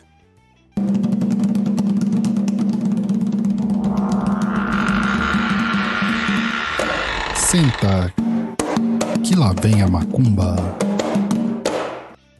Prontinho, prontinho. Então, dessa vez eu vou fazer uma forma diferente. Eu não vou ensinar macumbinha aqui, porque eu já gravei dois vídeos falando delas. eu gravei um vídeo lá de adoçamento para empatia, magia prática número 2, se eu não me engano, e o benzimento à distância.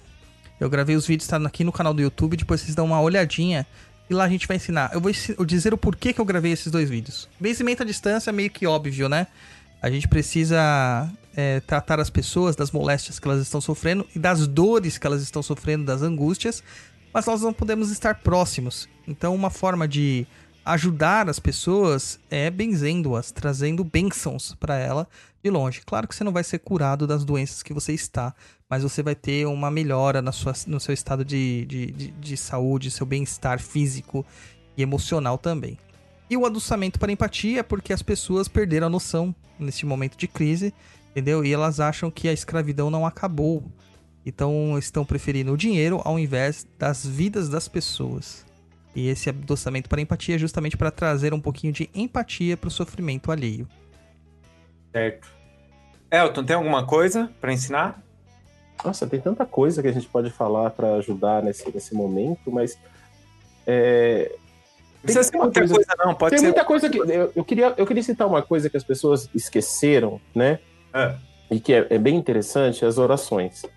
Olha Às vezes o pessoal esquece do poder de uma oração, uma oração bendita, né? Quando você é. trabalha a fé. Os vizinhos aqui começaram a colocar rosários nas portas aqui no apartamento, né? Ah, que legal. Então você sai e eles estão com rosários querendo dizer estamos orando. Eu coloquei as guias de Omulu ali na, na porta. Eu acho que eles não gostaram muito, não estão falando comigo agora. né? Eu não entendo isso. As orações ajudam muito, muito, muito mesmo. Para falar nesse momento agora que a gente precisa se apegar, né? Quando você faz a sua ladainha e você se entrega com a sua fé, eu acho que as orações elas iriam contribuir bastante. Tem, tem, tem, muita coisa que a gente pode falar de macumba, mas aí não sei, o que a pessoa quer saber? Pergunta. a gente fala ensinar a macumba, tem muita coisa de cabeça. Ah, sei lá, alguma coisa assim. O que eu tô vendo muito, é, aqui nem as pessoas ficam, ah, vai, ensina alguma coisa para curar o corona. Cara, se fosse assim, a Bahia já tinha arrumado alguma coisa e já tinha resolvido o corona, certo? Ah, o corona resolve de dentro para fora, filho. Então, vai passar. É, mas, mas você tem alguma coisa, por exemplo, para a pessoa, pelo menos, ela se sentir bem? Tipo, eu sei que é um problema, porque assim, existe uma energia toda, principalmente, por exemplo, a gente que mora aqui em São Paulo, né? Então tem toda essa energia, toda essa preocupação. Nós moramos em prédios, então o vizinho embaixo, o vizinho em cima tá preocupado, tal. Tem alguma coisa que dá para ensinar, pelo menos a pessoa ela fique melhor na, em casa?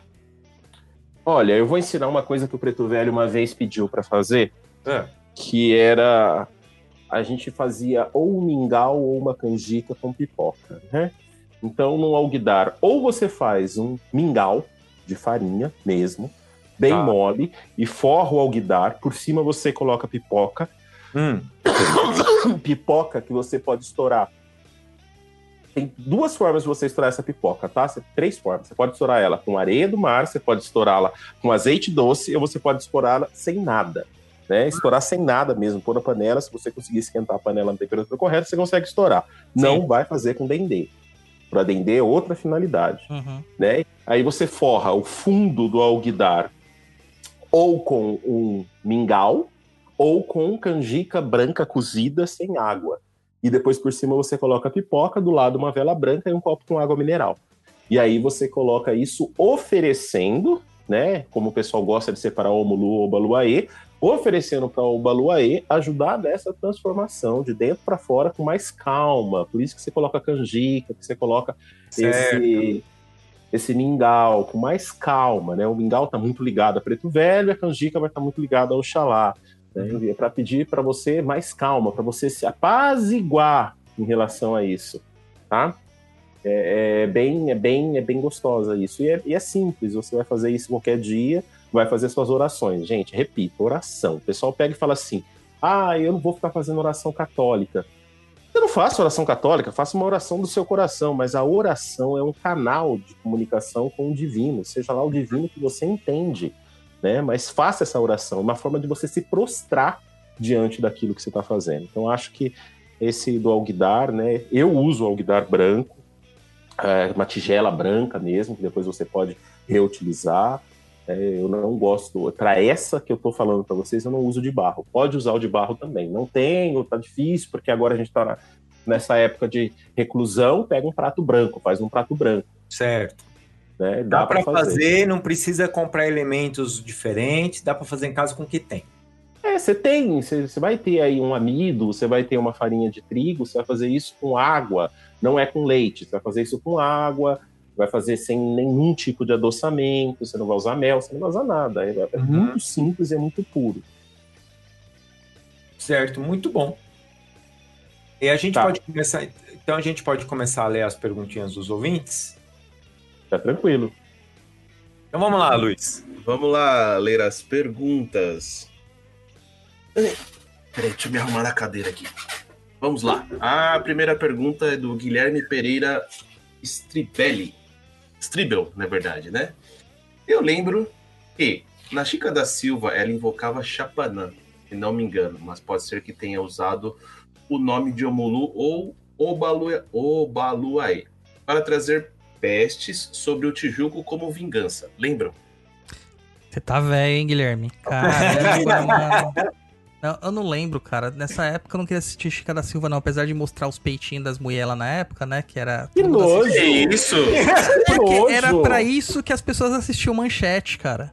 Mas eu tava Que mais nojo. ligado nessa época pra ver é, anime, Jasper Cavaleiros do, Jiraiya, Zodíaco, né? é, Cavaleiros do Zodíaco, Jasper, essas coisas. Eu não lembro, não, cara. Não lembro, não.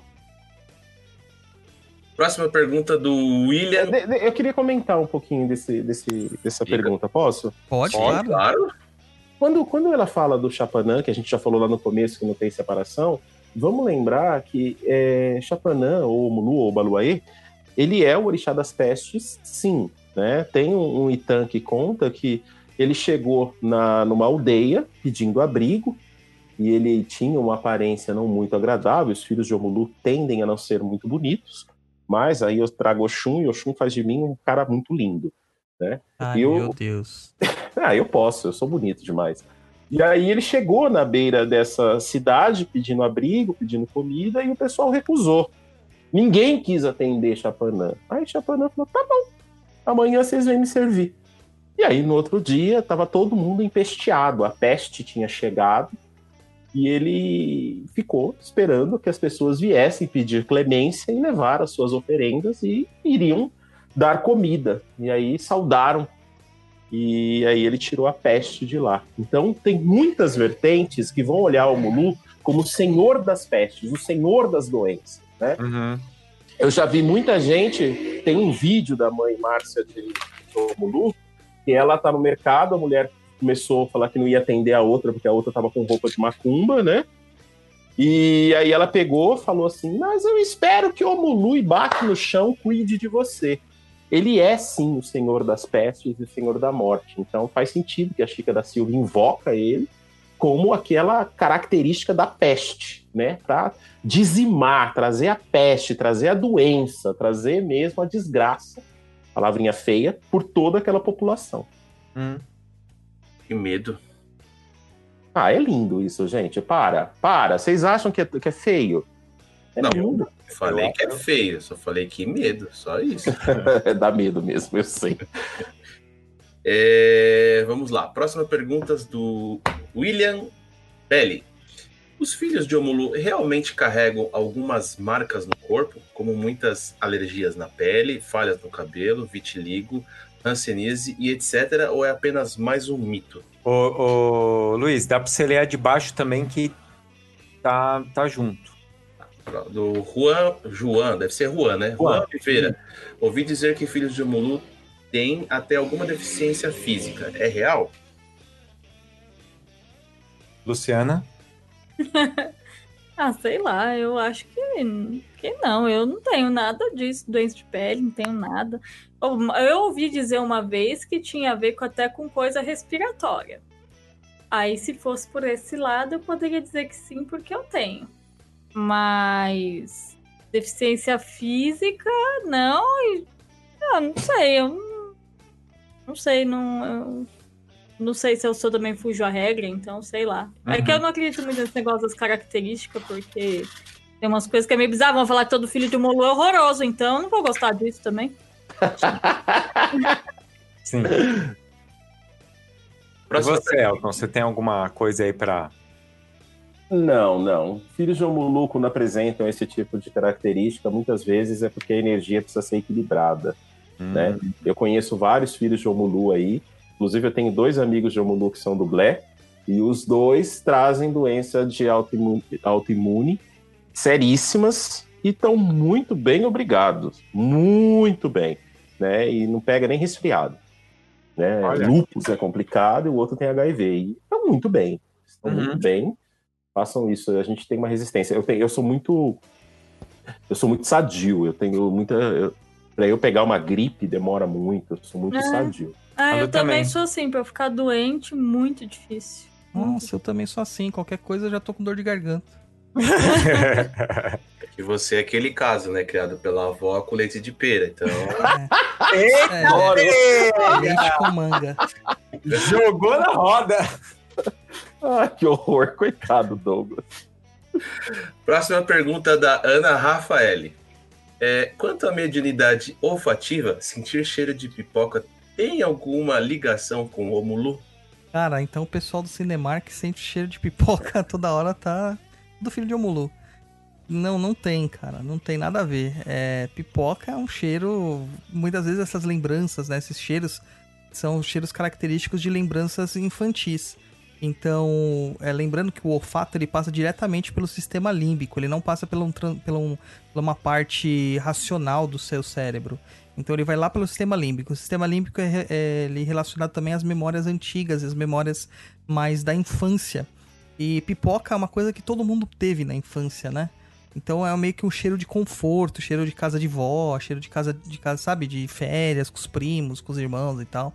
É, é comum sentir esses cheiros espontâneos que nos remetem a uma certa segurança. Você viu que ele citou Voy, né? Você viu? Então, o que eu falei minha tem, Minha avó era tem, tem incrível. Minha avó era incrível e você filava todas as boias dela, não vem falar não. Tá tudo bem, não tô falando que ela é uma pessoa Melhor má. bolo de cenoura de todos os tempos. Melhor Só bolinho de chuva. foi criado por vó. Só isso. É, vamos lá. É, próxima pergunta do Léo Costa. O Espiritismo fala de doenças kármicas que são trazidas de outras vidas. Qual a posição da linha de cura frente a uma doença kármica? Então, O silêncio tomou conta. é porque eu não acredito nessa forma como as pessoas Silêncio. colocam, entendeu? Eloquente. É que a gente já falou, A gente já falou aqui no, no, no, programa várias vezes que o karma não é bem isso que as pessoas acreditam. Ai, nasci que eu tenho que sofrer com essa bendita doença para purgar, sabe? O karma da minha existência anterior. Não é assim que funciona. Tá? Então eu não acredito que a gente traga doenças kármicas. Acredito que a gente traga doenças relativas à nossa má conduta ou nossa forma de, de nosso perispírito, né? Nosso corpo espiritual estava tão degenerado que ele não conseguiu formatar um corpo adequado. E aí a gente vem com essas deficiências, muitas vezes por, por, por erros passados, tal, etc e tal. Ou falando... às vezes a gente tem uma mãe que fuma durante o. o... Sim, você está atrapalhando o seu perispírito te formar e dar uma formação é. também no corpo material. Não estou falando é. que todos os casos são assim, tá? É, existem casos em que o próprio espírito pede para passar por certas situações para trazer não só aprendizado para ele, mas também para a família, né? Eu já citei aqui que os casos das pessoas com Down é muito isso. As pessoas com Down elas não sofrem de, doenças, de problemas kármicos. Elas vêm para trazer aprendizado para a família. Elas são espíritos abnegados, muitos uhum. mais evolu muito deles mais evoluídos que nós. Eles pedem para passar por essa situação é, complexa para que os seus entes queridos criem empatia. É isso. Ô, Elton, Oi. Só para colocar você na, na, roubada, você acredita nesse negócio de doença kármica também? Você quer que eu fale, né? Cê, ah, lógico. Você tá louco, tá louco para eu mandar um aqui para a linha. É, karma, aqui, aqui, karma, aqui, gente. Ô, Quem ô, fala de karma, gente? Ô, Minha tia fala karma, sobrinho, karma. é, isso aí. Eu acredito tanto. Nossa, doença kármica para mim dá vontade de. Dá até brotoeja quando eu escuto isso. É que, é que assim, gente, não existe isso. Não existe. Para mim. Elton, deixa eu só explicar uma coisa. O Papo Nem Cruza, cara, como é um papo aqui, a gente fala, cada um tem as suas experiências e tal. A gente sai daquela caixinha, por exemplo, do mundo dos espíritas, que tudo é karma, tudo isso é isso, ou então da galera New Age da Umbanda, que é tipo assim, ai, ah, que o papai e mamãe orixá tome conta disso. O cara foi mó filha para, da puta. Para. E assim, ai, que mamãe eu orixá. Eu sei de quem você tá falando, você para. Orixá, deixa eu falar. Que mamãe orixá é, é, é, tome conta disso, entendeu? E aí é legal o papo por causa disso, cara, porque a galera que escuta a gente e às vezes é um novato que está escutando, e está escutando muito isso dentro do terreiro, está escutando isso no centro espírita. Não sei, espírita escuta a gente? Devia escutar, né? Que nós é tão legal. Tem, tem espíritas e... que escutam, sim. Tem católico, cara. Cara, a gente inclusive tem é, ouvintes que são ateus, tá? Olha que legal! E que ah, deixa eu mandar um nós. beijo pro meu primo, o Ezequiel. Ezequiel, um beijão para você. O Ezequiel, ele é católico, ele tem amigos padres, ele vai na igreja, ele trabalha na igreja, comprou usada e escuta o Papo Nem Cruza. Ezequiel, um beijo. Ezequiel, Caraca. você podia pagar um pastel. Nossa, foi péssima, cara. Foi horrível essa. Não, e o pior, Ezequiel, você é tudo isso, cara, mas nada disso implica em nada em você. O problema é você ser primo do Roy. Que isso? Não. É, é, legal ser meu primo. Não fala assim, o Roy é uma pessoa legal. O único problema é que ele não sabe desenhar. Ponto. É, isso acontece. Então, Elton, você não fugiu. Eu fui dar essa volta toda, mas explica aí um pouquinho aí pra nós aí o que, que você acha. É que pra mim, essa ideia de karma, né? Ah, você veio porque você está pagando o que você fez na outra vida, isso, aquilo, não cabe. É como eu estava dizendo no começo. Se a gente tem um desequilíbrio em algum dos nossos corpos, em alguma das nossas dimensões, e esse desequilíbrio precisa ser equilibrado, precisa ser colocado ele pode explodir numa doença e a pessoa vem cega. Ah, tadinha, ela é cega por karma. Não, porque ela precisa reequilibrar alguns dos outros sentidos e tirando a visão, ela vai ter uma audição mais apurada e de repente, por não ter visão, ela vai ter outras oportunidades, vai ter outros aprendizados e vai crescer como espírito. Então, eu não acredito muito nessa coisa de, ah, é o karma, né? Mas é uma das ferramentas possíveis para ela desenvolver algumas coisas. Ah, eu levei um, eu pulei semana retrasada, um amigo meu, né? Eu fui, fui conversar com um amigo, porque o sogro dele saiu de casa, conversou com fulano, fez isso, fez aquilo, chegou no metrô Belém e se jogou. Eita! Né? Seis ah. horas da tarde. E aí foi cortado em todos os pedaços. Depois a esposa teve que ir lá para poder reconhecer os pedaços do corpo e tudo mais. que pariu. Aí depois o pessoal pega e fala assim: ah, na outra vida ele vai vir com o perispírito todo complicado. talvez sim, talvez não. Talvez ele precise passar por várias outras oportunidades de reencarnação para refazer o perispírito. E talvez em alguma das encarnações ele venha com um, um braço a menos. Ah, ele veio porque ele é um suicida. Não necessariamente. De repente ele veio sem um braço para ele desenvolver o outro, para ele desenvolver as pernas, para ele desenvolver. Uma é, função, uma habilidade. Exato. Então, Ah, Entendi. é, o karma, para mim, é muito. Eu, eu sou muito daquela lei hermética do- da causa e efeito, né? Causa e Você efeito. pratica algo e vai ter um efeito lá na frente, e esse efeito vai ser para crescimento, para melhora. Eu acho isso, isso, isso para mim, a palavra karma já me incomoda, né? Já fica falando assim, olha, seu karma. Aí o pessoal vem me procurar e fala assim: eu quero destruir fulana, mas eu não vou destruir fulana porque depois eu vou ter um karma por destruir fulana. Eu falo, destrói a fulana, destrói, faz favor. Porque se você não destruir, você vai se destruir. É o inferno na minha rua, gente. Vocês me desculpem, mas é, morar em bairro de pobre é isso. Tem pizzaria na esquina. E aí o pessoal vem com moto. Fica buzinando. Mas é isso, gente. Karma, pra mim, é muito forte esse negócio. Ah, vamos fazer pro seu karma. Mas se fosse assim, eu vou, eu vou me fuder, porque minha vizinha morreu de tanto eu rogar praga nela. Pô, desse jeito, na outra vida eu vou, também vou dançar. Eu não acredito muito nesse negócio de karma. Ô, ô, Lu, você queria fazer um comentário? É porque. É, primeiro que eu, você sabe minha opinião sobre karma, né? Sim. Karma de coerrula. O- É, eu não queria falar isso, Lu, mas era mais ou menos isso que eu queria falar. E na medicina chinesa, a gente fala do, se eu não me engano, é o Jinhe, que é a energia dos rins, né? Ela Uhum. fica bem num, num ponto localizado no meio, entre eles, que vem, é meio que uma, uma barrinha de energia que vem um pouquinho mais cheia para algumas pessoas e para outras um pouquinho mais vazia. Isso eles dizem que vem a partir de outras é, outras vidas, aí você vai escolher como que você decide esse negócio. Mas, que nem, ah, eu, eu essa vida vim com um pouquinho menos de energia, então isso vai determinar meu tempo é, de vida ou um pouco menos de. É, um pouco menos de vitalidade, mas Uhum. tem mais a ver com a vitalidade, que nem quem tem pouco dinheiro, normalmente é muito gelada, aquelas pessoas que ela é toda ela é toda gélida, né? Se você pegar as extremidades dela, são sempre, Sempre muito fria. frias. Uhum. Mas é, é assim, e aí é um desequilíbrio. Você pode tratar, mas você nunca recarrega. É a única energia que, diferente de todos os meridianos que a gente consegue dar aquela aquela mexida no fluxo delas, o dinheiro você não Renasce não com aquilo. consegue. Não dá. Não dá. Tá, tá com aquilo, tá com aquilo, nunca vai. Não é Super Mario, não vai dar pra você comer um cogumelinho e o negócio crescer de novo. Não, não vai rolar. Você É seu prazo de validade. é seu prazo de validade. Tá. Você vem com aquilo. É bem, é bem legal, assim, o método de ver, mas também não vai ter nada a ver com karma. É uma questão só. E cada um vem com prazo de validade e já era. Uhum. Eu escrevi até. Ó, o meu sono. Eu escrevi até um. Um texto sobre esses tipos de energia uma vez, acho que no blog. Lá vou pôr no post depois pro pessoal. Também. É bem legal. Posso, posso ler a próxima pergunta? Pode. Eu só falar um negócio pro Elton. Você falou desenvolver habilidades, aprender.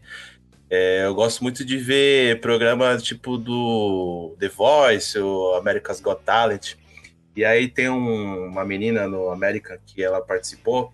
A menina ficou surda, acho que com 18 anos, cara. Nossa. É, ela teve um problema de saúde e ela ficou surda. E ela desenvolveu uma habilidade que ela aprendeu a tocar e cantar, sendo surda. Nossa. É, ela canta com os pés descalços e pela vibração da batida e coisa, Maravilhoso. ela, e ela acompanha a música. E, meu, e a menina ganhou o Golden Buzzer no America's Got Talent, lá quando ela passa. Nossa. É, eu não lembro o nome dela agora, mas, meu, dá uma procurada. Ela, hum, enfim, aprendeu a cantar. A gente que ouve, fala, não consigo cantar, ela aprendeu a cantar sendo surda. E o mais, o mais legal, Luiz, o mais legal quando a gente vê isso é o efeito que isso produz em outras pessoas. E de repente, a surdez dela fez com que ela desenvolvesse esse talento, desenvolver algumas habilidades de espírito, e ela trouxe comoção para outras pessoas e incentivo para que as outras pessoas também desenvolvam outras habilidades ou talvez aceitem as suas limitações. É, é quase é, contagiante, né? Até que é difícil falar essa palavra hoje em dia, mas é como se contagiasse de, de, de coisas boas. Sim. E o campeão do ano passado, não sei se você acompanha isso também, era um rapaz que ele tinha uma certa deficiência, né? E ele era cego, cara. E ele canta demais e toca piano. Depois dá uma procurada. O nome dele é Corey Lee, o nome do, do cara que ganhou o America's Got Talent.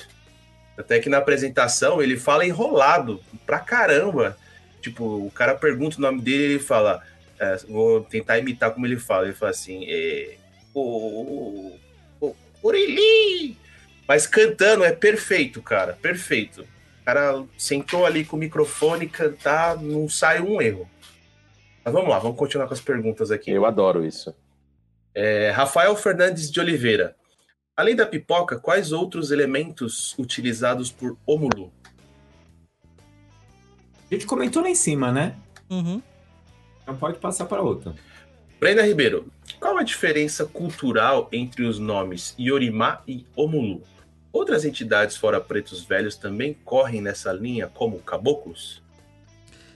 Então, Yorimá é um nome. Isso aí o Duduzinho, o senhor esotérico, falaria melhor, né? Yorimá é uma linha, é a forma como é entendido a linha dos pretos velhos, essa força ancestral tal, do poder africano, é, dentro da Umbanda esotérica do Mate Silva, né? Então, é, não é o Mulu em si, tá? Mas ele tem uma ligação mais com os pretos velhos, tá? É, se tem aqui outras entidades fora de pretos velhos também correm nessa linha como caboclos, na, na linha de Orimar é só preto velho. Próxima pergunta do Heitor Lores. Dá para curar o coronga? Respondemos também, né? Ah, então, é uma hora vai dar, né, cara? Quando descobrirem alguma vacina, vai dar para curar o coronga. Não com a vela de Omulu. Não. Talvez o Coronga seja a cura para a humanidade. Eita, Olha, cara, eu acho que eu tô quase chegando nessa conclusão, viu, Elton? Porque ou saímos dessa melhores ou estamos ferrados. É interessante porque existem muitos outros vírus tão letais quanto o corona que ainda não apareceram. E aí nisso eu vou dar a mão à palmatória a esses crentes que eu tanto adoro, né, que eles previram: nós vamos ter as pestes no fim do mundo. Sim, vamos ter as pestes para que o mundo saia dessa consciência e ganhe uma nova consciência. Né? Hoje, Veneza tem golfinho nadando, aquela água turva se torna branca. Você olha do céu, a poluição que você tinha na China e em São Paulo não tem mais.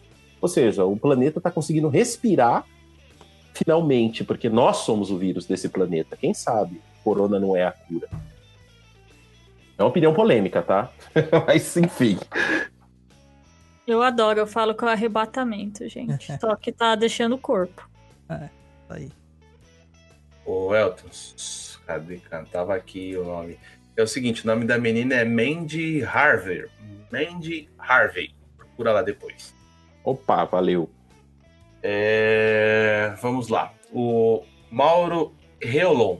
Se falarmos em manipulação de energia e de acordo com a regência, abre parênteses, campo de força, fecha parênteses. Existe alguma diferença em um trabalho de Omulu e Obaluia, Obaluaê? Ou falange de ambos? Axé de Londres para vocês. Não, que nem eu falei, para mim não. O trabalho é o mesmo. Tanto que eu não chamo ele de Obaluaê, eu chamo de Omulu, sintetizando tudo nesse nome, porque como é o, o mais velho, né?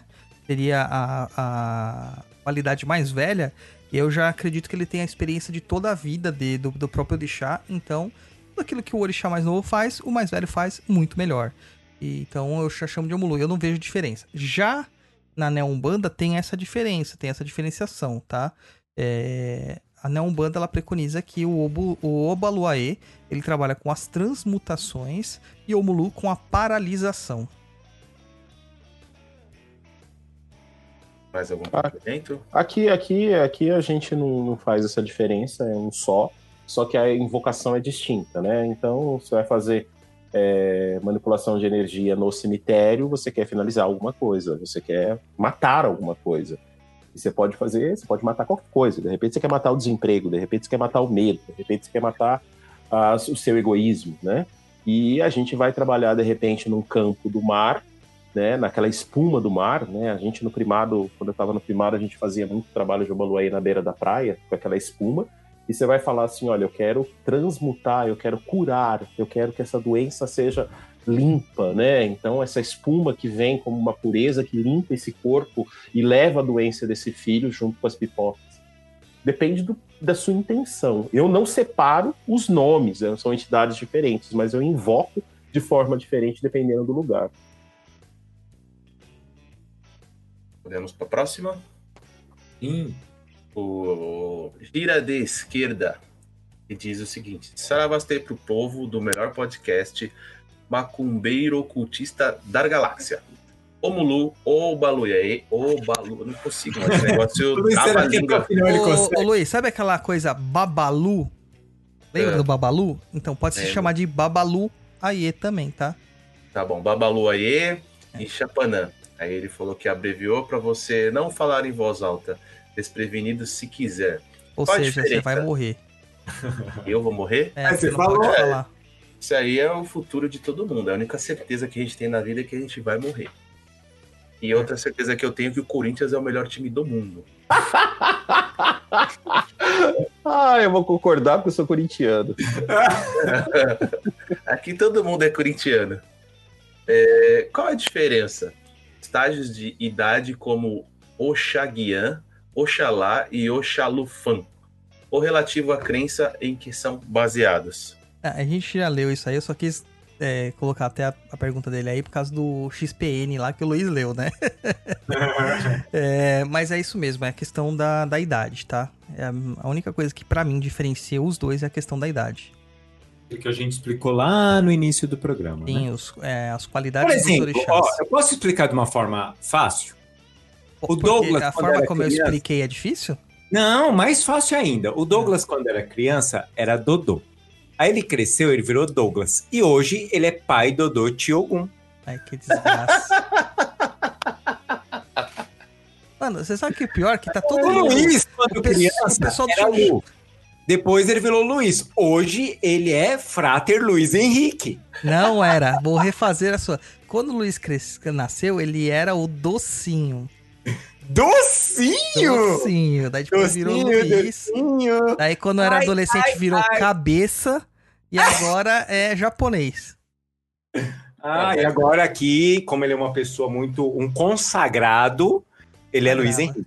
É Frater Luiz Henrique.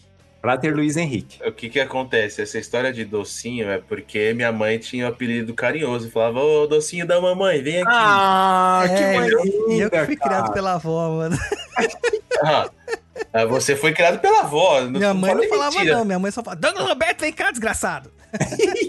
Mas também sua mãe via- te via de dia, quando, de manhã quando levava pra escola e à noite quando colocava você na cama pra dormir. É, então, só briga, O resto, o, o resto do dia era só com a avó. Você nunca viu aquele ditado, a mãe cria, a avó e o avô estraga? É o que sua avó fazia com você. Meu Deus. Gente, para de zoar o coitadinho do Douglas. Todo Todo só todo- todo- todo- toda criança criada pela avó em apartamento tem problemas, gente. É, só não, só não era apartamento, Diego. só não era apartamento. Mas vamos lá, próxima pergunta. Ixi, eu não só consigo nem falar isso aqui. Só Viver viver- Civi. Só viver civi, é isso? É. Existe diferença, então, em ser filho de Omulu barra Obalua- Babaluaê? Porque as pessoas têm tanto medo dele. Cara, não tem Gente. diferença, né? As pessoas têm medo porque não conhecem, gente. As pessoas têm medo porque acham que, ah, eu vou ser filho de Oxóssi, que é o orixá mais bonzinho. Vocês não conhecem a força de Oxóssi. E aí não conhecem a força de beijo, não conhecem a força de Tapanã. É, existe um preconceito muito grande porque não conhecem essa energia. Não, o Mulu, ele, filho de Omulu, é tudo deprimido, tudo só pensa em morte, é tudo isso, é tudo aquilo. Gente, quem me conhece pessoalmente sabe que eu vivo dando risada depois das 11 da manhã, evidentemente. Meu, não não existe isso. As pessoas não entendem que a energia ela não tem um caminho. A energia não tem moral. Você vai invocar um Oxóssi, ele pode ser tão destrutivo quanto você invocar Chapanã. É. Você vai invocar Xangô pedindo justiça, e todo mundo sabe disso, ele vai fazer justiça para equilibrar do jeito que precisa ser equilibrado. Uhum. né? Então, se É isso como- vai foder um ou vai foder o outro, não faz diferença. O orixá não tem sentimento. Ai, foi meu filho que pediu, então eu vou agradar esse daqui, não posso agradar aquele. Não, não existe isso. Então as pessoas têm medo porque não sabem do que se trata. Ah, é a energia da morte, é o orixá da morte. Vamos cobrir a cabeça. Você vai ter respeito. Uhum. né? Eu, eu, de todo o panteão, né, a energia que eu mais respeito é Nanã. E a entidade que eu mais respeito, eu respeito todas, mas aquela que você respeita, que você olha assim com muito cuidado, é Nanã. E Pombagira. O pessoal fala, ai, Pombagira trabalha com amor. Eu queria que viessem bater um papo com a Dona Rosa Caveira. Ela trabalha com amor, que é uma beleza. É, é o pior, né, cara? As pessoas, elas, elas interpretam pelo, pelo prisma delas, né? É Uhum. naquilo que elas querem ouvir da entidade, não o que a entidade tem pra falar pra elas. Ô, Elton, Oi. o, o, o capa preta da Luciana não gosta que ela trabalha com a pombagira dela. Ai, coitada, dona É, rainha é tão maravilhosa. S- Sabe por É. quê? Porque Por ele quê? fala: o bicho é ruim. Pois é, então, exatamente. Ele, aí- ele fala, ela, é, é, eu ainda seguro uma barra, sabe aquele negócio assim? Ela, qualquer coisa é coisa, cara, vamos papar as cabeça. E ele, ele não gosta. Cara, eu trabalho com uma entidade que de vez em quando eu chamo ela de capa preta. Essa Ah. entidade trabalha aqui comigo e quem trabalha aqui sabe que eu chamo de outro nome, né? Eu, eu, Uhum. eu ponho nome nas entidades, eu chamo É. ela de Victor. Aí o Victor vem em terra. Eu, eu conheço pelo menos três que ele mandou para o hospital. Três. E o pessoal veio aqui e falou assim: Ah, seu capa preta, eu preciso de ajuda porque eu quero tal coisa na minha vida. Ele falou: "Tá bom, então a gente faz um trato. Você faz isso e eu te dou aquilo. É. Né? Aí o que acontece? A pessoa não fez. Aí a pessoa me liga e fala: Eu tô no hospital, eu tive convulsão, o que que aconteceu? Eu falei: Eu sei, você fez o que ele pediu? Não, eu falei, então foda-se, né? E aí, depois, quando ele veio em terra, ele olhou pra pessoa e falou assim: e aí? Quer ir pro hospital de novo? E, meu, aí você- você trabalha com ele. é- é- Ele, ele, não, ele não tá fazendo um bem ou um mal. Ele é. Ele simplesmente é. Né? Assim como as energias puras que são invocadas, elas são. Né? E eu, sou muito, eu sou muito discreto, né? Então o pessoal pega e fala assim: ah, você não tem página, você não tem nada aberto, tem Face, tem isso, tem aquilo. Quem me conhece vem aqui, vai conhecer aqui dentro. Né? Mas eu tenho uma visão muito das energias serem o que são, de uma forma amoral. Né? Exu é amoral, Chapanã é amoral, Oxóssi é amoral, Oxum é amoral. Para mim, as energias são puras, né? elas são o que são. E as pombagiras, ah, eu amo pombagira, né, gente? Eu sou suspeito, Dona Rosa é muito doce, gosto muito. É docíssima. Ela é docíssima. Docíssima. Tem uma entidade que trabalha comigo que fala assim: é, eu acho que vocês não conhecem a pombagira, que nem a Luco, capa preta. Ele fala: deixa a mulher quieta, deixa as mulheres Ele quietas. fala, ele fala. Ele fala assim: ela é bicho ruim. Ele fala pra mim: ela é bicho ruim. É loucura. Vamos lá, Luiz. Próxima pergunta do Bruno Coelho. É verdade que a energia de Omulu está muito ligada à Terra? Dá para associar associar a Se- Sepirá, é isso? Sefirá. Sefirá Malkutu. Malkut. Malkut, eu não sei falar esses nomes Tudo complicados. bem. aí. Vambora, vambora. É uma boa energia para se trabalhar em resultados rápidos ligado ao mundo terreno, como ganhos e perdas, matérias, curas e doenças, e etc. Eu Eu acho que ele tentou falou escrever perdas materiais, né? mas escreveu É, errado. matérias. Era perdas materiais. Então, ó, um- primeira coisa, não associe orixá com cabala, tá? não é brincadeira isso, não tem nada a ver uma coisa com a outra. O Elton vai discordar de mim, mas eu não associo orixá com cabala. Não tem aquela árvorezinha da vida com as carinhas dos orixá pra mim, aquilo lá é uma aberração. Então não, não tem nada a ver pra mim. Ah, eu acho lindinho, para. É lindinho. Ai, ai. Então, eu acho assim, a- a energia de Omulu, ela não é uma energia dinâmica. Ela é uma energia mais carregada, mais pesada. Então não acho que ele faça nada muito rápido. É uma coisa que vai ser ponderada, vai ser vai acontecendo, né? Nada se instala rapidamente.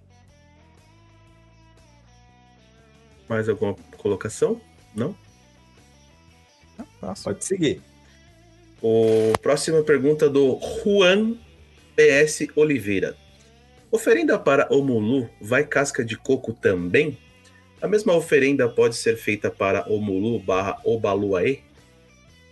É, pode porque é a mesma entidade, né? E eu não uso casca de coco. O que eu uso é pipoca com coco ralado ou lascas de coco. Hum, que Hum. delícia, cara. É, não é exatamente. Um leite condensado. É, tapioca, né? Mano. Coco com leite condensado. Leite condensado caramelizado cobertos com flocos crocantes. Tem uma menina aqui na sala que tá aguada por uma tapioca de coco com leite condensado. Ah, acho que eu vou fazer, chama, ela chama. Bárbara Gatti? Acho que eu vou fazer agora. Tô pensando em fazer daqui a pouco. É, a do Elton vai pipoca, tá? É tapioca, pipoca. Deus Tapio, tapio, tapiopoca. Tapiopoca. Tem uma oferenda que a gente faz com lasca de coco, sim. É, E vai, mas eu ponho mel também, eu não lembro Gente, agora. ó, se eu morrer por causa do coronga, vocês podem me oferendar com coco com, com açúcar? Pode me oferendar que eu, eu faço coisas legais pra vocês. coco açucarado. Comprar no shopping aquele. Pode comprar no shopping também, pode Tá. comprar. Eu aceito também. Eu não, eu não tenho problema com No isso. meu caso, eu aceito Big Mac, cara. Tô com uma saudade do Big Mac. E Coca-Cola. Coca-Cola, mano. Nossa. Mano, eu fui me pesar, cara. A balança olhou pra mim e falou assim: sai daqui, que você tá pesado demais. A balança veio assim pro Douglas. Vai pra onde? Maluco, essa quarentena aqui já engordei acho que uns 4 quilos já. Ah, eu tô emagrecendo, eu tô ficando. Porque eu já sou magro, né? Eu tô ficando um pouco mais magro. É, A pergunta do outro gato. é a Dá- outro gra... a Ah, gata, outro gato. uma mina. É, mas aqui tá escrito outro gato. Outro gato. Cara, é, é exatamente por isso o, o nick dela. Ser filho barra filha de Omulu e Nanã é caso de solidão eterna? Mano. Meu Deus do céu. Eu nem vou responder porque eu não sou de Nanã nem de Omulu. Jesus. Olha, eu. Eu não posso comentar, porque é por causa do horário. Né? Mas eu te garanto que não é solidão. É uma prática Eita, constante. Pega! Eu nunca fiquei sozinha, gente. Pega! Não é, Lu? A gente tem, tem esse negócio de solidão. olha. deixa eu falar uma Ó, coisa, De galera. amigo, pode até ser, mas de. Desse, de peguete, de não. peguete, não. Mano, é a galera da Terra, gente. Para com isso, para de ser bobinho vocês. Pois é, o rei da Ô, terra. Elton, ô, Elton, povo bobinho. Povo bobo, gente. Já teve noite de. Vem, deixa pra lá, eu mudei de que se- o vida. Rodrigo me larga, meu bem, eu vou ter tipo uns cinco namoradas, eu vou virar poliamor. Eita, cara. pega. Ah, Minha ninguém vida vai mudar. ninguém Foda-se. nunca reparou na, no formato do Xaxará de Omulu? Para de graça. não, mas é verdade. Esse negócio da solidão, gente, não é uma solidão física, né, real, assim. É muito mais uma solidão porque você, Uma você introspecção. olha, é uma introspecção. Aham. Então, a gente, por mais. Eu sou uma pessoa risonha, dou risada, converso depois das 11 da manhã, mas eu tenho, eu tenho, eu tenho uma tendência a ser quieto, mas é quieto numa introspecção. A gente não gosta de assunto é, fútil. Eu É. não sei a Luciana, a gente não tem paciência, Luciana. Não, não né? tenho. Nenhuma, zero. Se começar a falar de alguma coisa muito imbecil perto de mim, eu vou... aí eu desligo. Fico offline. Exatamente. A pessoa tá falando, você tá vendo a zebrinha do Fantástico. É, não, aí eu vou e fico pensando que pegar o celular é muita falta de educação, mas o mas que eu começo a pensar num vídeo que eu vi na internet, eu começo. Eu desligo, eu fico offline. Total. Essa Eu- solidão, né? merda no assunto, eu, eu, eu fico offline. Quando eu não tô afim, eu, eu não tô afim. Mas não de pessoas, mas é uma coisa da gente querer. Uhum, uhum. E fora o senso de humor sarcástico, né? É, eu não conheço, Ácido. né? é, é, não conheci nenhum filho de Omolu que, que sempre dá aquela sensação que a pessoa Eu, eu peguei um pouco de ranço por causa da, daquele, daquele, daquela coisa lá que vem dessa outra Umbanda. Porque trata o. eu não entendi nada, é, daqui eu não quero falar o nome dela, mas eu não lembro como a gente chama. Da, da né, Umbanda? É isso, isso. Ah, tá. Aí, porque sempre tratavam como filho de Omolu, de Obaloaê, qualquer porra assim, como carinha, sabe aquele carinha pra dentro que fica o nerd estranho. E, e porque tinha um cara muito próximo da gente que falavam que ele era, você lembra dele, Lembro, né? lembro. E, era, e assim, pensa na pessoa mais escrota do planeta. E aí eu olhava e falava, caralho, mãe, mano, olha que nojo. E aí depois você vê que, é, na verdade, é só uma maneira muito. Muito.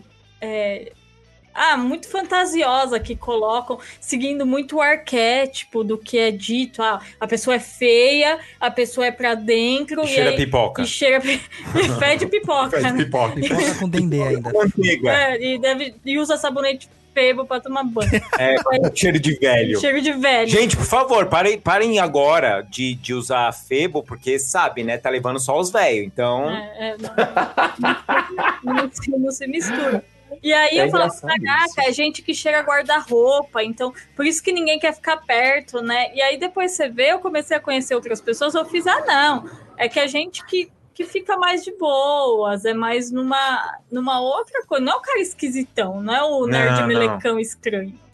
É, A gente, a gente tende a ser mais silente, né, Lu? é A gente tende a ser mais silente. A gente vai fazer piada, vai conversar e de repente essa piada vai ficar na superfície, porque quando a gente quer conversar, a gente quer aprofundar, a gente quer falar de coisas profundas. Isso, isso, é, é, é, é tipo, ai, vamos vir, vamos, tinha um amigo meu que ele adorava vir aqui em casa e falava assim, vamos jogar videogame? Eu falava, jogar videogame, caralho, se eu quiser jogar videogame, a gente joga online. Aqui a gente vem pra conversar. Exatamente.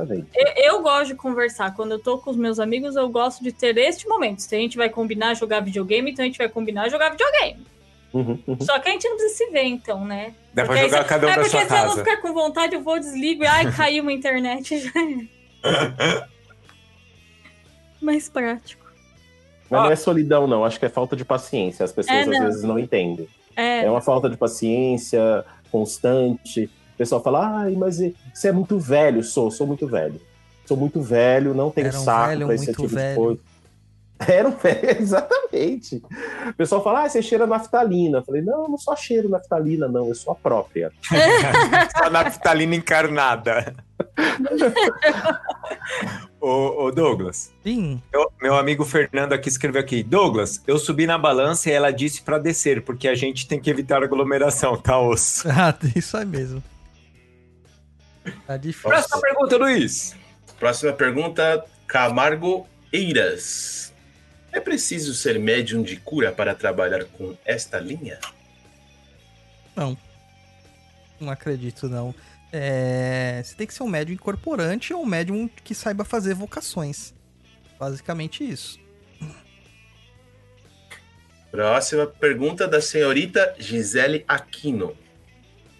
Se vocês acham que esse momento de pandemia está ligado a Chapanã, tenho visto muitas casas compartilhando trabalhos de Omulu barra Obaluei.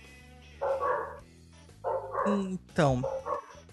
Não é causado por Chapanã, eu acredito. Não é causado por, por Molu e tudo mais. Eu acho que é um momento onde que um dos domínios dele se faz presente. Entendeu? Então é, ele vai acabar tendo uma preponderância neste momento. Mas não é algo que ele fez ou ele criou, ou qualquer coisa do tipo, como possam vir a pensar. As pessoas fazem trabalhos pra ele pedindo a cura realmente. Mas não, às vezes, muitas das pessoas que estão fazendo isso não sabem o que estão fazendo. É, dentro de alguns ramos do candomblé, por exemplo, não se trabalha com ele pedindo cura, porque quando você o invoca pra dentro, né, da casa, como a gente tava falando, você tá trazendo a doença junto. É, Então, isso aí são discussões entre as pessoas, né? Daí vai depender muito da vertente de cada um e do entendimento de cada um. Próxima pergunta do Juan Oliveira. Essas ervas sedativos ao de Omulu, por que está relacionado ao medicamento barra cura? Não entendi, Luiz. Vamos Eu, lá. eu Essas, acho, eu acho que é aquele negócio, Douglas, porque são ervas que, que são sedativas, Ah, que elas estão sim, ligadas a sim. isso. Sim, sim. É, justamente elas têm é, é, essa característica mais opiácea, vamos dizer assim. É, não só cura, né? É, ali a gente encontra a folha de coca tal, que faz a cocaína, faz o crack, entre outras coisas mais. Então não só cura, ela também é questão do- dos vícios, dos prazeres, é, de sair fora de si, de entrar numa outra vibe e tudo mais, também tá dentro, tá? A maconha, se eu não me engano, também é de Omulu, tá? Ixi. Eu uso maconha para outros fins. Entretenimento. Ficar doidão, pra ficar de boa. Próxima Pra- pergunta. Próxima pergunta da Graziela de Assunção. Por que pessoas de Omulu atraem tantas pessoas doentes? Eita! Olha, me responde. Me responde, Graziela. Não sei. Diz. Talvez por causa dessa capacidade de transmutação. Talvez por essa ligação muito grande com a. Ou Uau. A galera Isso. gosta de ficar vindo conversar como se você Exatamente. pudesse ajudar ela. Eu não sei se é porque de repente passa uma. ah, Não, é porque talvez vocês escutam. Filho de Omulu tem. É, é, ele, porque assim, tem- existe uma diferença entre a pessoa estar parada te ouvindo você falar e pensando na resposta que ela vai dar, e a pessoa que realmente te escuta. A Luciana é uma das poucas pessoas que, quando você fala para ela, daqui três anos ela vai lembrar que você falou, com ponto, vírgula e tudo. Escorpião. E, é, ela, ela vai chegar e vai falar: Não, olha, mas você, naquela época lá, você falou tal coisa. Então, talvez seja por isso. Porque Memória de elefante pra desgraça. E talvez seja por isso também, porque escuta e consegue trazer um outro ponto de vista, porque assim, todos os outros orixás, vamos falar assim de cabeça, todo mundo é muito agitado, todo mundo fala, todo mundo quer resolver, babá, babá, babá, babá. E de repente você chega com uma pessoa, do Elton, a Luciana, que você chega, você conta uma coisa, a pessoa vai lá, destrói tudo que você falou, remonta de outra forma e fala assim, isso aqui. E você fica assim, eita, É isso que eu faço em consultório, por isso que eu virei psicanalista. então. Exatamente isso. Existem pessoas que vão lá no consultório, chegam lá chorando, desesperadas, querendo. Ai, minha mulher saiu de casa e eu vou morrer. Ai, tá bom, então vamos falar da sua morte, porque você vai morrer. Aí Eita! a pessoa para, olha assim. E aí a gente conversa sobre isso e daqui a pouco essa pessoa tá fodendo outra e outra e outra e outra, porque descobriu que nunca gostou da mulher. Aham. E isso é comum, porque ela tinha uma visão de mundo que precisava morrer. E não é a cura você morrer uma parte sua que Sim. precisa morrer. Né? Essa capacidade de cura que o pessoal vê nos filhos de Omulu, que vê na energia de Omulu, tem muito a ver com a morte do velho. E não do velho porque é um idoso que tem mais idade. Se fosse assim, eu ia embora agora. Eu tô Velho querendo dizer pensamento, velhos hábitos, né? Sim, uma velha consciência que precisa Aham. sair. Né? Então, é, é, essa coisa de ouvir verdadeiramente, que você falou que a Lu traz, é muito natural na gente. Nossa, que maravilhoso que a gente é, né? A gente é ótimo, só que a gente tem uma tendência natural a ser mal-humorado, principalmente com gente idiota. Ah, putz, é. Próxima pergunta do Matheus Ataliba. Boa noite, pessoal. A, Boa linha, noite. de, Yan- a linha de Yansan seria aquela de Yansan de balé. De baleia. Então, não seria pertinente nesse PNE? Na verdade, não, porque ela trabalha com os mortos, na verdade, né? Que são os eguns em essa de baleia. A gente tá falando sobre cura e a linha de transmutação, linha de cura e tal. E não exatamente da morte, que é a, é a cura última, né? Por assim dizer. Foi isso? Sim. Ó, aqui é uma pergunta aqui, rapidinho. O Guilherme Pereira Stribel perguntou assim: maracujá é de Omulu? Cara, a flor de maracujá é de Nanã. O maracujá em si é, não é, não é de Omulu. E na verdade o sedativo do maracujá, ele deve estar falando isso por causa do poder sedativo do maracujá. A flor. O poder ma- do maracujá sedativo, ele tá na flor, ele não está no fruto. Fruto. Tudo aquilo que você sente quando você toma um suquinho de maracujá que fala assim, ah, me deu uma leseira, uma vontade de dormir, isso aí é psicossomatização. Tá, É a sua mente que tá te pregando uma peça. O, o que realmente tem lá, né, que é uma, o maracujá incarnata, é a flor. Aí a flor Eu é de uso- nanã. Eu uso muito o fruto do maracujá para Oxóssi. Achei que você ia falar que era pra fazer batida. Também. Olha, tem um- uma entidade que trabalha aqui comigo que toma maracujá com, com pinga. É uma delícia. Ele pega as sementes, pega o maracujá como ele vem, coloca no copo, coloca a pinga e toma. E ele toma muito, ele toma uma garrafa se deixar, né? E depois ele vai embora e continua normal, assim. Isso é o lado bom da, da incorporação. Pô, ainda bem que essa E- entidade não trabalha comigo, que se eu colocar maracujá na boca, eu morro. É verdade, né, Douglas? Você não É. fica legal, né? É, eu sou alérgico a maracujá. Pergunta, nossa última pergunta, da senhorita Renata Raal. Fobias também serve pa- servem de ferramentas para a evolução da alma?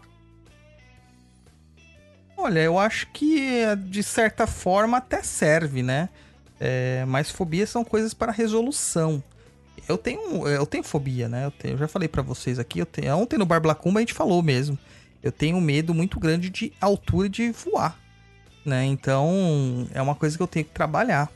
E, eu acredito que isso tem muita, muita coisa assim pra me ensinar.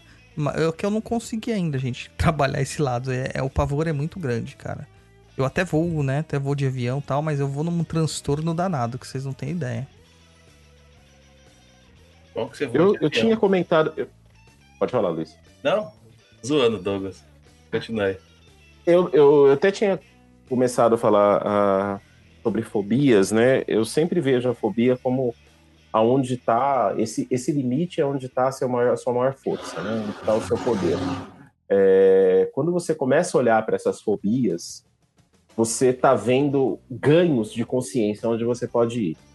Essa semana, as pessoas que têm vindo a trabalhar comigo em consultório, estou atendendo online. Desculpa, é, rua, rua de, de bairro é complicado. Essas pessoas que estão vindo buscar online, tem muita gente com medo. E aí a gente estava discutindo o medo como um fator limitador. Ou seja, o seu medo de fazer tal coisa indica que você não, não enxerga a sua maior capacidade. Ah, o seu medo de, de repente, deixar de atender o seu pai indica que se no dia que você enfrentar seu pai, você ganha o mundo, né? Então, as fobias podem indicar, muitas vezes, essas limitações que você se coloca para o seu talento não sair, né? Então, é, isso é uma coisa que eu trabalho muito na psicologia. Dentro do, da, da, da espiritualidade, quando eu vou trabalhar essa questão do medo com as pessoas, eu vou trazer esse medo à consciência com mais força. Para quê? Para que ela enxergue ele como ele é. Então, ah, eu tenho medo de altura, que nem o Douglas falou. Eu não tenho medo de altura, eu tenho pavor. Só que eu vou, uma beleza. Né? Esse negócio de em play center, aquele negócio que despenca e tudo mais, eu vou em tudo isso. Né? E geralmente com fralda, porque vai sair coisas desagradáveis ali. Né? Você vai fazer uma limpeza, né? Vou fazer uma limpeza ali mesmo. Aham. Então, eu enfrento isso. Mas quando eu vou trabalhar uma pessoa com esse medo, eu vou trabalhar essa pessoa para trazer à tona tudo desse medo, para ela entender a origem, pra ela ver o que que tá barrando. E, geralmente está barrando uma capacidade muito grande que ela tem. Pois é. Olha, entrou uma pergunta aqui, 45. Letícia Torres. Linha das caveiras está relacionada à linha de cura? Hum, não propriamente dito. A linha das caveiras é Kimbanda, né? A linha dos caveiras, no caso. Eles têm relações de cura, mas justamente trabalhando com essa mortalidade, né? De matar o, anti- o velho para nascer o novo. Né? Não tem, tem um- um- uma ligação direta falando assim, não, é uma linha só de cura. Não, não é. Tem outras atribuições. Outra pergunta da A Outro Gato. Então, os filhos de Omolu têm talento de as pessoas se sentirem à vontade de falar o que não falariam para ninguém? Ou seja, transmitem confiança? Infelizmente. Bom, as perguntas acabaram. Então acabou. Gente, então vamos lá, vamos falar. O Elton, deixa aquele seu jabazinho, dá tchau pra nós, porque senão vai ficar assim, pô, nem falou tchau pra nós. Ai, gente, é sempre um prazer. Obrigado por ter chamado aqui.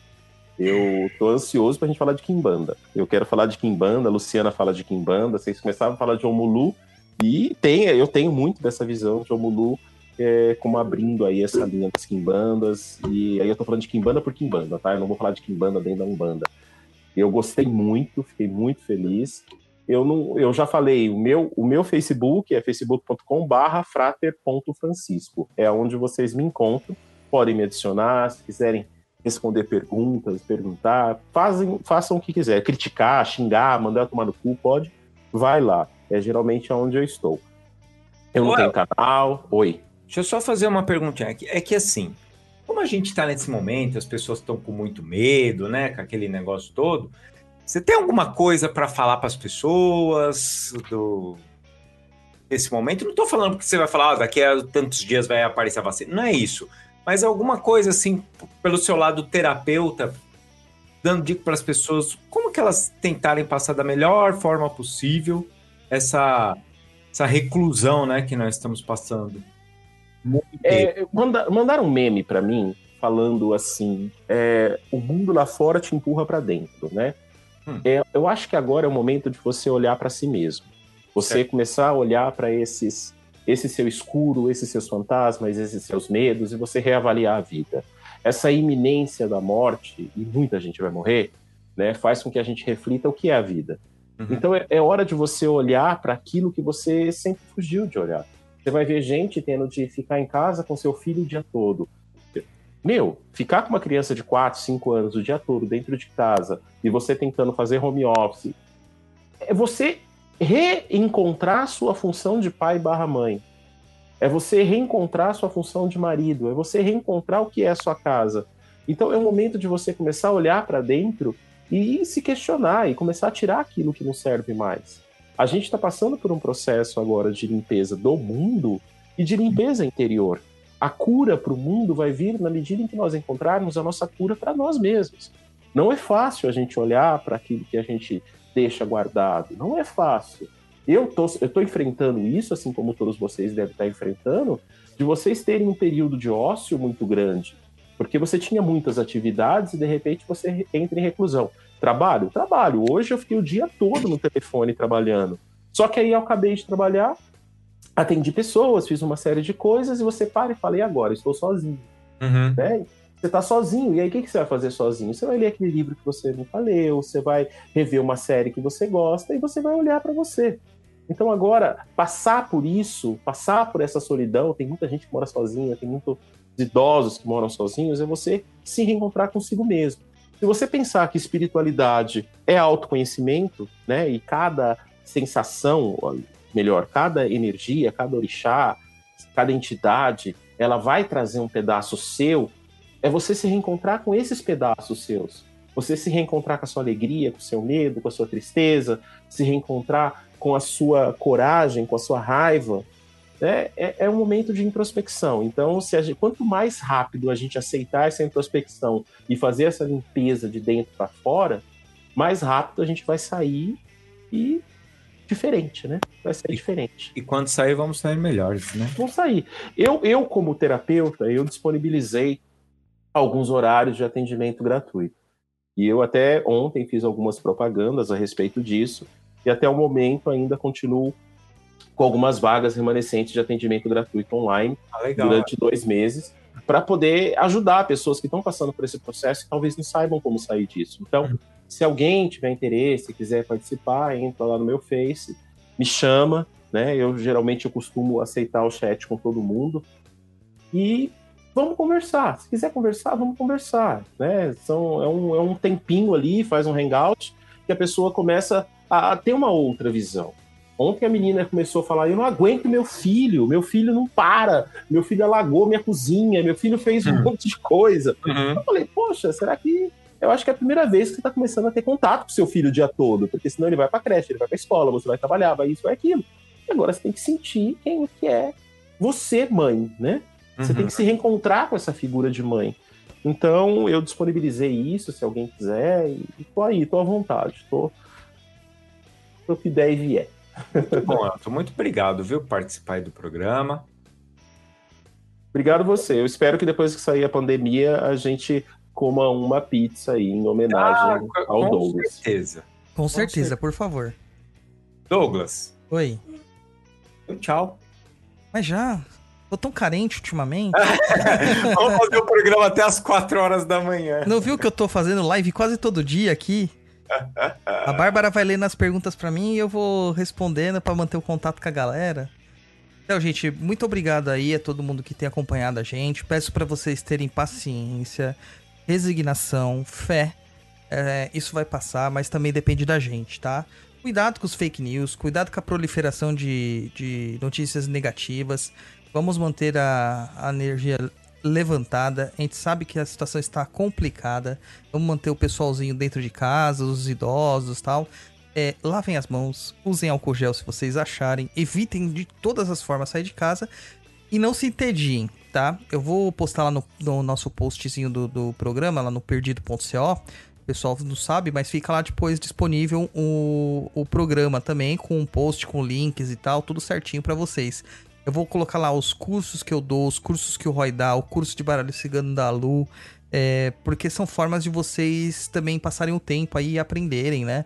Pra não ficar nesse, nessa coisa de ficar só no Instagram, Facebook, Instagram, Facebook, Instagram, Facebook e abrir o site de notícias para ficar passando mal, tá bom? Vou deixar lá todos os nossos links para vocês, se vocês quiserem fazer, os preços estão bem em conta. E outra, né, Douglas? Além de se quiser fazer o cur os cursos, tanto meu, seu, da Lu, e depois vier mandar mensagem pra gente e tal, trocar ideia, perguntar coisas, a gente tá sempre. Pode mandar. Com isso, né? Hoje mesmo eu tava tirando dúvida de aluno pelo Telegram de manhã, então pode mandar, não tem problema nenhum, a gente tira todas as dúvidas. E é um momento que às vezes a gente tá trabalhando de home, mas a gente sempre fala assim: ah, não tenho tempo, não tenho tempo, não tenho tempo. O tempo tá aí agora, tá? Então tá aí para vocês poderem se mergulhar e fazer alguma coisa assim ativa, pra, porque mente vazia, como dizia a vovó, é a oficina do capeta, né? É. Vamos trabalhar. Brigadão. Ô Luiz, Oi, seu tchauzinho. pessoal. Obrigado aí por para o nosso programete ao vivo. É, enfim, basicamente eu ia falar também, mas o Douglas já falou. Se cuidem, tenham fé, álcool gel, lavar a mão. É assim, falar o que está acontecendo na minha casa.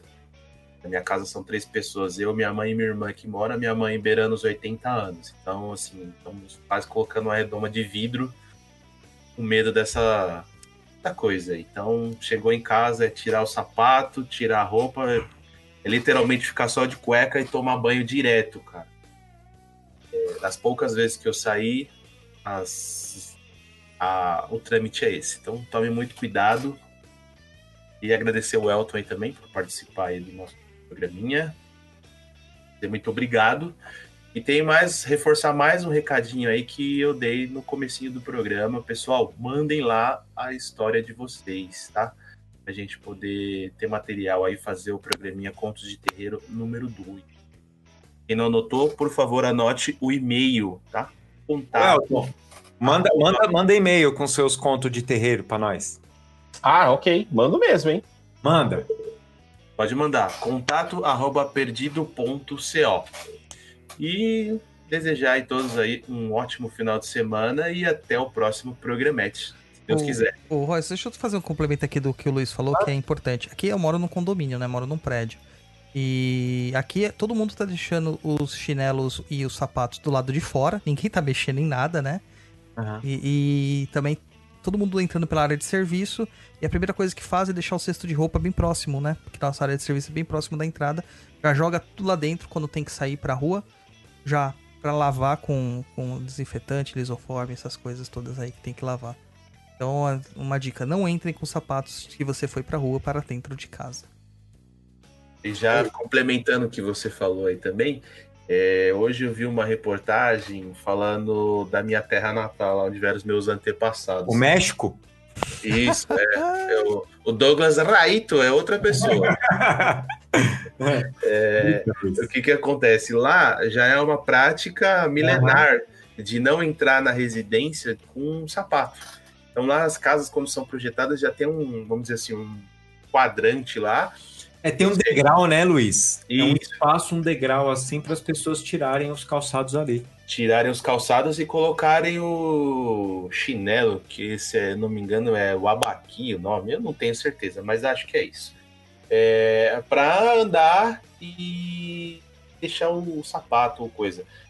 E a reportagem dizia o quê? Que essa, vamos dizer, tradição e coisa é o que está ajudando o Japão a diminuir a proliferação do coronga. Então, Ô, ô, Luiz, e vamos a mais uma outra coisa. Vários desses piriris e coisas que acontecem normalmente com a gente, é, já com esse hábito de deixar o, o- o sapato na porta e não entrar pela casa, ele já ajuda muito nesse sistema de higiene mesmo da gente. Então, assim, eu vi uma moça que ela falou assim: ah, eu casei há dois anos e a gente tem esse costume de tirar. E amigos meus não vão mais na minha casa porque não querem tirar, mesmo eu tendo chinelinhos, né? uhum, Eles não querem- né? É, eles não querem tirar. Aí você olha e fala: caraca, mano, é seu amigo. Não, mas sabe o que, que é? O brasileiro tem uma, um pensamento de que as coisas vão ser roubadas, tá ligado? Não, mas dentro de casa, Douglas. Não, dentro- sim, sim, mas aqui, no, aqui no, no condomínio eu tenho certeza que muitas pessoas já pensaram nisso e não deixavam antes porque tinham medo dos sapatos serem roubados. Sim, É roubado. que, novamente, estou falando, essa doença está levando a gente a pensar de uma forma diferente. É verdade. Ó, imagina você comprar aquele tênis de milão, mil reais, que, que tem nego que tem coragem de pagar isso. Você, deixa ali, aí você chega pra colocar o tênis de mil reais, ele não tá lá? Oh, meu Deus do céu, aí fudeu. Luciana, seu tchauzinho. Agradecer a galera por ter ficado aí escutando a gente até agora. O Elton por ter participado. E isso aí, galera. Fica. A galera tem que aprender a ficar tranquila dentro de casa. Olhe um pouco mais pra vocês. É bom esse tempo pra pensar e repensar várias coisas que estão acontecendo. Às vezes o seu relacionamento vai acabar, às vezes você vai perceber que você odeia a sua família. E tudo bem. Não tenha culpa. Não tem, a co- às vezes a gente precisa passar por algumas coisas para aprender outras e tá tudo bem, você não tem problema.